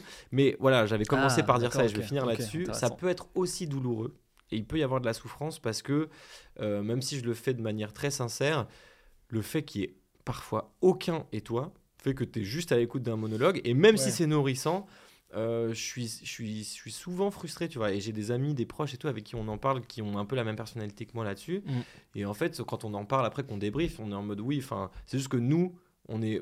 En fait, il faut pas en vouloir aux gens. Ça rejoint ce que tu disais sur la Ouais. critique aussi, c'est que notre curseur, nous, d'attente, il est en mode bah, attends, mais là, j'ai posé plein de questions, donc j'attends la même chose en retour. Mais en fait, non. Les gens, ils étaient contents de parler parce que parfois, ils n'ont pas la fenêtre euh, disponible. Ouais, c'est pas et le donc- moment. c'est pas, Et ouais. déjà, euh, le fait qu'il y ait une écoute aussi longue, à part chez un psy, entre guillemets, euh, c'est pas forcément Ouais. fréquent, tu vois. Donc, euh, les mais- amis payants, comme certains appellent euh, Oh. les psys. Bah, dans le Ah, milieu ah social, ouais, c'est un terme qui est utilisé pour pas. qualifier les amis payants. Je suis pas totalement d'accord avec la définition, mais Ouais, euh, ouais. c'est voilà. Mais ou les amis à usage unique pour le coup Ouais, de Fight ouais. Club, tu vois. Mais, Ouais, mais ouais. t'as ce truc où finalement ça. Je, je les blâme pas parce que en fait je sais que moi mon attente euh, à la fois d'écoute et donc m- ensuite de retour et de discussion et de me faire écouter elle est trop haute en fait Ouais. tu vois je pense Mm. qu'on a plus trop l'habitude de ça quoi donc c'est à moi de baisser mes, mes Je exigences vois ce que tu veux dire. C'est intéressant.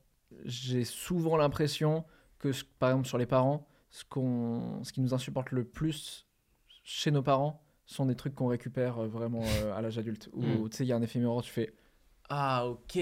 Typiquement, je sais que mon, mon frère et mon père ont une relation très conflictuelle parce que ce sont les mêmes personnes. Ah, et il, et Ouais. commence à capter maintenant. Dit, ah bah oui, parce que ce qui m'énerve chez lui, c'est finalement ce que j'ai aussi chez moi et qui m'énerve chez moi. Mm. Et j'avoue que quand je vois un peu, moi j'aime trop euh, découvrir les parents euh, de mes potes et tout. Tu sais, je vois, je vois des trucs où tu te dis et et, et, et moi je vois qu'il y a certains trucs chez mes parents où je me suis mis en opposition totale en mode je serai jamais comme ça et tout. Je suis 100% comme ça. Bien et sûr. tu dis bon ok, il y a une partie que tu peux travailler et puis il y a aussi une partie où voilà c'est ton c'est ton ADN aussi. Ouais, ouais, de ouf, ça me parle. Et puis, je crois pour finir, il y a ce truc, tu sais, de, de, de schéma où tu vas faire comme ou contre. Et euh, je pense qu'en l'occurrence, tu t'es dit longtemps que tu allais. Bon, c'est, pardon, c'est encore une fois un truc un peu freudien, euh, bateau, mais tu vas faire. euh, Ça fait jamais de mal. T'as, t'as voulu faire, t'as voulu faire contre longtemps. Et puis finalement, tu te rends compte que sur le, sur le, le, le temps qui passe, tu fais exactement pareil. ouais, quoi. de fou. Ah Mais bah c'est, ouais, ouais, beau ouais, en fait. Finalement, il y a un truc où peu importe le chemin que tu prendras, de toute façon, accepte-le. Complètement. Parce que c'est là et c'est, tu peux rien y faire. Il nous reste très peu de temps. Est-ce que Théo, tu veux choisir la, la dernière question? Avec joie. Je vois qu'il en reste plusieurs et Regarde, Il en reste trois. Oh là en là. au, au hasard. Objectif à venir. Ah. Quel meilleur euh, moyen de transition pour finir euh, cette euh, fabuleuse émission? Quel objectif n'allez-vous surtout pas atteindre l'année prochaine? Ah, c'est drôle. Quels objectifs au pluriel? C'est drôle. N'allez-vous surtout pas atteindre? C'est le contre-pied de, de la productivité. Exactement. Et c'est chouette. Ah, c'est drôle. C'est un très joli silence. C'est vrai. Et on se retrouve donc la semaine prochaine. vous, vous mettez des objectifs un peu? Moi, je, je suis en, en route pour, euh, pour accepter de m'en mettre moins, je dirais. Ah, parce que je, je m'en mets énormément et je pense que ça rejoint euh, finalement tout n'est que boucle puisque j'ai commencé euh, Ma première intervention là-dessus, je vais finir là-dessus, euh, le fait que j'ai reçu une éducation euh, dans l'exigence et dans euh, la fascination de la perfection et tout. Et donc, j'ai ce truc, ouais, méritocratique, de même, tu Mm. vois, sur ma, ma petite aventure dans la musique, chaque étape, j'ai fait une salle de concert à la fois un peu plus grande, machin, pour, pour me dire qu'il y avait une croissance, en fait. Et je pense que le système, comme tu disais, en fait, consumériste dans lequel on a évolué et grandi, nous, nous a poussé vers ça. Et on parlait tout à l'heure aussi de réussir sa vie, tu sais, on parlait de ce SDF que j'avais croisé ou, ou de, des gens que tu as pu voir euh, à l'île Maurice et tout, mais réussir sa vie selon quoi? Selon quels critères? Est-ce que c'est euh, de l'argent? Est-ce que c'est du bonheur Enfin voilà. Et en tout cas, euh, moi je me, fais, je me fixe beaucoup d'objectifs, notamment dans la musique, puisque tout n'est que numéraire. On est complètement, et enfin vous aussi finalement dans vos univers, euh, c'est la même chose. On est complètement régi par la dictature du chiffre. Ouais, Si ouais. ta vidéo euh, de tartine de vie ou de entre mecs ne fait pas, je sais pas, un million, deux millions, trois millions Ouais. de vues, bah aujourd'hui les autres programmateurs, youtubeurs ou Ouais, juste public va peut-être se dire ah Ben Never ça marche un peu moins Ouais. et, et limite vont s'en Ouais, délecter, ouais. tu vois ce qui est absurde. D'ailleurs, on me dit que- pour le watch time, il faudrait que quelqu'un se mette tout nu là, parce que ça Ah, commence ok. à baisser maintenant. c'est bon. je vais vous dire de liker cette vidéo, s'il vous plaît. Chacun Abonne-toi. C'est mission. euh, la petite cloche. Abonne-toi, et c'est- le moment un peu hommage, mais c'est trop chouette d'avoir des contenus comme celui que tu, enfin, Merci, crées, mec, cool. c'est trop important et tu réponds à une demande qui est, qui est hyper unique. Enfin, genre, t'es es très singulier, donc c'est bravo pour ça. Et du coup, moi, ça me parle. Tu vois, tu parlais au début de l'album d'une volonté d'aller vers un truc chanté, peut-être, ou, ou en tout cas où on m'attendait moins. Ouais. Et je sais que je, je fais ce travail-là avec les objectifs aujourd'hui de d'être plus en paix. Un compliment, une promo. toujours plus, toujours plus grand. C'est comme ça. J'ai une version encore XXL qui va arriver boss. si jamais. Il y, a- il y a plus grand que des vinyles. on fait, on fait. J'ai un 4 par 3 là. On peut le dérouler à tout moment. Là. Il, est dans le, il est dans le fond. Derrière. Le drapeau phénix. mon rêve. Non, mais tu vois, il y, a- il y a ce truc où euh, moi je sais que ça me fait du bien de, de commencer à, à voir mes objectifs à la baisse, en fait, de plus me définir euh, dans mon rapport à la musique par, euh, en effet, les chiffres que ça va faire, les salles Ouais. que je vais remplir, même si ça continue à me nourrir et que c'est la Bien culture sûr. qui veut ça. Mais je sais que, euh, voilà, c'est un, un sujet. Je me connecte à la gratitude d'avoir la chance d'en vivre, de, de, de, de juste remplir un frigo avec des mots parce que finalement ce qui sort de ton cerveau, quand même fou. enfin et je pense qu'on est clairement dans le même cas une grosse fierté, ça. Ouais. de fou, Mhm. tu vois. Et, je me, et franchement, encore une fois, cliché, mais post-Covid, ça m'a beaucoup connecté à la reconnaissance, tu vois. De Ouais. waouh, ok, ça a une vraie Mhm. valeur. Tu vois, là, je sors de trois jours de résidence, c'est con, c'est on loue une salle de concert où il y a des gens qui viennent, qui vont me suivre sur la tournée, des ingénieurs, des ingélites, pour encoder un show et proposer un spectacle. J'ai fait du 10h, 23h. Il y a encore 2-3 ans, quand je le faisais, j'étais en mode oui, bah ça fait partie du process. Là, je suis en mode waouh, ça fait 3 Mhm. jours qu'il Ouais. il y a des gens qui se bougent pour WAM, qui sont payés et tout, certes, mais tu vois, ça crée une économie, quoi. C'est c'est fabuleux. Et voilà. tu nourris coup- des familles, c'est ça que tu veux dire. ah oui. bah inévitablement oui, Non mais oui, non, mais, tu vois et puis manière- surtout se dire, euh, c'est assez fou quand tu commences en effet à embarquer des gens avec toi, de dire ouais, on, on crée, on crée un vrai truc sérieux et c'est pas juste des gens qui te filent des coups de main, tu vois. Ouais, un bah, copain qui ouais. m'a parlé du concept de l'ego commun. Il m'a dit on est en train de nourrir un ego commun Oh, c'est beau ça. qui, qui résonne avec euh, ce que tu dis. Très, Mais très euh, toi les objectifs euh, c'est quoi les J'allais j'allais dire en plus quand je suis rentré dans le studio tout à l'heure, euh, je, je savais pas où t'en étais dans, Mm. dans tes infrastructures, on va dire. Donc j'ai vu des gens autour de ton activité, euh, de, de choses. Il y a une certaine fierté effectivement parce Ouais. qu'on dit nourrir des familles, on fait des blagues, mais en fait euh, c'est Oui, hyper c'est- grisant, tu vois. Impressionnant. Euh, c'est c'est con, mais par exemple, moi, je, je, je- là aujourd'hui, j'ai j'ai une visibilité plus forte qu'il y a trois ans et j'ai trop envie de l'utiliser pour euh, mettre en avant des gens que j'ai toujours trouvé marrants Ouais. euh, ou talentueux ou, euh, Ouais. ou à leur place mais qui ont peut-être pas assez de contrats, des trucs donc euh, profiter de ça et sachant que ça va me servir aussi, tu sais, c'est pas juste de l'altruisme et de la philanthropie, non non, c'est que Ouais, ça va me servir aussi. sûr. Et après, moi, j'ai un peu un truc de. J'ai l'impression qu'aujourd'hui, j'ai j'ai la chance de, que pas mal de portes s'ouvrent depuis trois ans, qu'il y a une visibilité et, et j'ai pas du tout envie de passer à côté. Tu vois, j'ai pas des grandes ambitions d'être d'être numéro un, d'être, je sais pas, de- d'être le mec le plus connu. J'ai pas du tout ça. Ouais. Par contre, j'ai juste envie euh, qu'on me trouve gaulerie et je sais que le, le- le fait de faire rire des gens, ça les. Le mot est trop fort, mais ça les sauve. En tout cas, ça leur. Ça C'est de leur- l'évasion. ça Ouais, fait un, truc comme toi avec la musique et toi avec ton contenu. Ouais. c'est on offre ça aux gens et on a la chance de pouvoir le faire. Donc moi, euh, bah, j'ai le mille pieds dans la porte, j'ai envie de le mettre à fond. Ouais. Euh, Faut pas avoir des regrets aussi de te dire ah j'ai loupé le coche. Bah, de toute façon, moi, j'ai- moment une liste. hein. De toute façon, moi, je sais que j'ai- alors elle existe Ah ouais, pas, hein, mais elle existe pas, mais elle est là. Elle Tu est vois, par exemple, euh, j'avais ce truc de faire un spectacle quand je l'ai fait, même je l'ai commencé à le faire juste dans une petite salle et tout. Mais putain, j'étais trop content. Je savais que sur euh, mon lit de mort, j'allais pas regretter ça. Mm. Là, en ce moment, c'est des plus grosses salles, je suis trop content. Euh, je, je peux rajouter plein plein de choses et je sais que dans cette liste il reste encore deux trois trucs à faire Ouais. et après je ne sais pas euh, si euh, je ferai un plus de recul ou plus un, un truc plus de producteur de mise en avant d'autres talents tu vois mais euh, mais il y, a- il y a ce truc qui fait que là malheureusement je pense que je vais pas prendre des vacances tout de suite Ouais. parce que j'ai trop peur de les prendre même si je suis un peu comme toi à me dire euh, faut aussi se faire respirer parce que après euh, tu deviens dingo même si on a des métiers hyper enviés hein, mais tu peux devenir dingo parce qu'en fait tu, tu fais que tu as fait tout le temps hein. Le truc Ouais, c'est bah, que. Moi, je me souviens quand j'étais à l'époque dans mon ancien boulot, quand j'étais sur le parking, euh, ça, j'avais, j'y pensais plus au boulot. Hmm. Alors que maintenant, il n'y a plus de parking. Ah bah, le dimanche à 15h, tu y es quoi. Ah ouais, complètement. Et ça, c'est obsédant parce que c'est un métier passion et que c'est génial. Mm. Donc là, j'ai juste, euh, j'ai juste envie, moi, en vrai, le vrai truc que j'aimerais à terme, euh, je sais pas si ça arrivera un jour, c'est que j'adorerais créer un format euh, dans l'humour et qu'on retient quoi. On se dit ah putain, il a Ouais. apporté cette brique là. Euh, je sais même pas, je parle de quelque chose qui n'existe pas, de, je, je sais même pas où, je vais avec ça, mais du coup, tout ce que je fais aujourd'hui, c'est de d'essuyer mes propres plâtres pour. Mm, euh, bien sûr. ah, dommage Et que j'ai fourché. Je te, je te souhaite surtout que ça n'arrive pas tout de suite. Bah oui, Parce que ça fois- arrivera pas Parce qu'une fois que tu as créé le truc euh, culte, c'est comment tu perdures derrière. Enfin, Bah ouais, c'est ça. euh, moi, je pense toujours à bah, Kian Kojandi, dont j'aime beaucoup le Bref, travail. Euh, bah, lui, ce qui est génial, c'est qu'en fait, il y a eu Bref, qui lui a donné une assise de fou.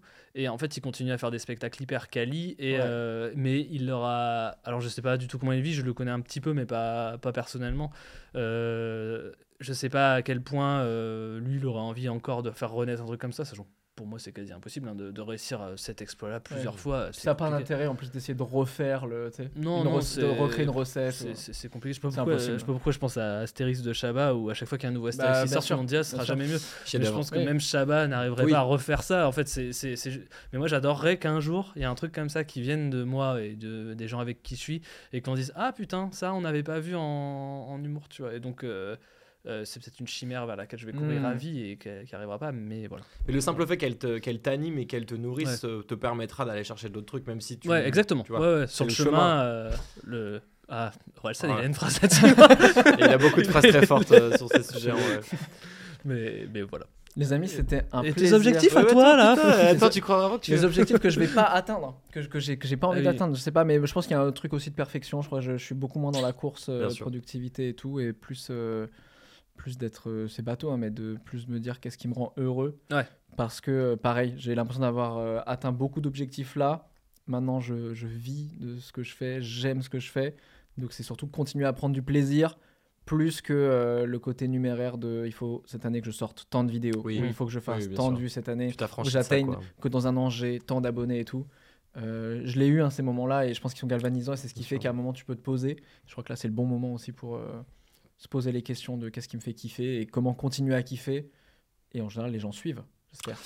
T'as raison, c'est une très belle leçon pour finir, je crois, de se- de s'écouter Ah bah. et de et de plus trop être en FOMO de ce que les gens vont penser, Mm, mais de toute façon ils te suivront, peu importe ce que tu leur proposeras, s'ils Ouais. apprécient quoi. Écoutez-vous, faites, faites les choix qui vous font kiffer vous. J'essaie de regarder la caméra, je sais pas laquelle c'est, je suis Elle ridicule. est là, elle est là, elle est là. Et en vrai, pour finir, ta vie s'apprête à changer aussi sur un plan humain, Bien comme sûr, tu ah bah dit. ça. ça, euh, Ah, tu ça- déménages mec qui débarque. Alors oui, mais bon, il y a d'autres raisons. C'est juste qu'on voulait un peu plus grand. Non, mais ça ne peut que te- t'encourager, Ouais, de je fou, pense, à, bien à sûr. te connecter à d'autres trucs aussi. quoi. Fabuleux. Allez streamer Phoenix. Merci mon ref, merci. Achetez-le cette- aussi parce que euh, je sais pas si l'édition limitée, il en reste Il y en a plus un trop, peu. je crois, Ouais, mais, bon. mais, mais merci en tout cas. victime de son succès, c'est fou, c'est fou. En tout cas, la, la, la version euh, même et pas édition limitée est incroyable, elle est trop bro. belle et tout. Les vinyles parce qu'on sait que maintenant on est des férus vinyles. J'en profite, bisous à Nathan Sayek, qui est un copain avec qui on travaille Bien en commun, qui a shooté la cover, et à. Régular qui a fait ce travail. euh, donc euh, c'est Ouais. très marrant, puisque Mm. je sais que tu as travaillé avec lui. Énorme talent, très très Grand, fort. grand monsieur. Féru, tu disais féru de vinyle. bah oui, on est féru, Bien sûr, effectivement. on est férus de vinyle, bien sûr.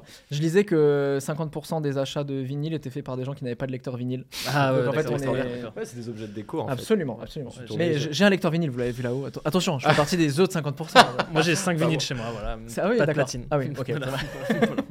Est-ce qu'on peut encore euh, prendre des places euh, pour ton spectacle ou Euh, bah là, euh, bah, je, viens de rajouter des dates parce que quasi tout était complet. Euh, je vais faire une jolie date à. Là, elle sera en vente au moment où ça va sortir. à l'Opéra de Rouen, truc de Oh, Maboul. oh, génial. Ça va être dingue. Euh, je rajoute un peu en Normandie. Là, je vais rajouter euh, un petit peu euh, Pour mes Normands. tout ce qui est autour de Lyon, là, Besançon, Chalon-sur-Saône, c'est je prends en large quoi. Et je risque de rajouter, je vais rajouter Nantes aussi, des villes où je suis pas allé. J'essaie de au Trop maximum bien. de rajouter des villes où je suis pas allé. Ouais. Et du coup, euh, non, non, au fur et à mesure, euh, je rajoute et Trop bien. là, j'ai un petit peu envie d'aller voir les Dom Tom et, et le Oh. Québec. J'aimerais bien aller voir. Et à parce que- Paris Et à Paris, oui, c'est vrai que j'ai encore une date avec quelques places au théâtre du gymnase en novembre. C'est vrai qu'il reste quelques places. Ok, trop bien. De toute On va venir façon, te voir, mon vieux. les liens sont dans la Ah ouais, description. venez, hein, et venez, puis, euh, ah bah, avec plaisir. Ah, ah, avec grand plaisir. gratuitement. Avec grand, grand, La Attends, gratuité, bien sûr. parce que toi, ça ira en termes de paternité, normalement, sauf si tu as un concert. Parce que tu es père de concert, mais toi, peut-être Ah que ça va être compliqué pour toi. Ça, c'est à quelle heure? Bon. ouais, Bon, on bah, va s'arranger. on va- va je, viendrai avec, ça va te niquer ton spectacle. Bon, à cet âge-là, normalement, il bougera pas trop. oui, non, c'est vrai. c'est vrai. ouais. Il peut, peut pleurer. Ouais. Merci encore, je suis trop content. Déjà que vous, Ouais, merci de à toi, vous avoir merci. connecté parce Bah que oui. j'avais un bon feeling. De je savais fou, que Brian, bien vous vu, vous merci. kiffer. Alors, note cette connexion avec une couleur. Pour moi, c'est. euh, Ah ouais, d'accord. Moi, j'allais dire un, un beau bleu clair. Ok. Ouais. On, on le prend. On le prend. Euh, voilà, en tout cas, on notera que Théo, tu n'as pas mis de casquette verte. Mais, mais, c'est vrai. Mais un haut clair, aïe, ça aïe, va. aïe, Il y avait un dress code. hein. Et d'ailleurs, je pense que les gens qui ont été courageux, j'espère que vous avez kiffé déjà euh, cet épisode. euh, N'hésitez pas à commenter casquette verte. Voilà. Les vrais, drôle. les vrais sauront. C'est drôle. Nous, on se retrouve la semaine prochaine. Salut. Salut. Salut.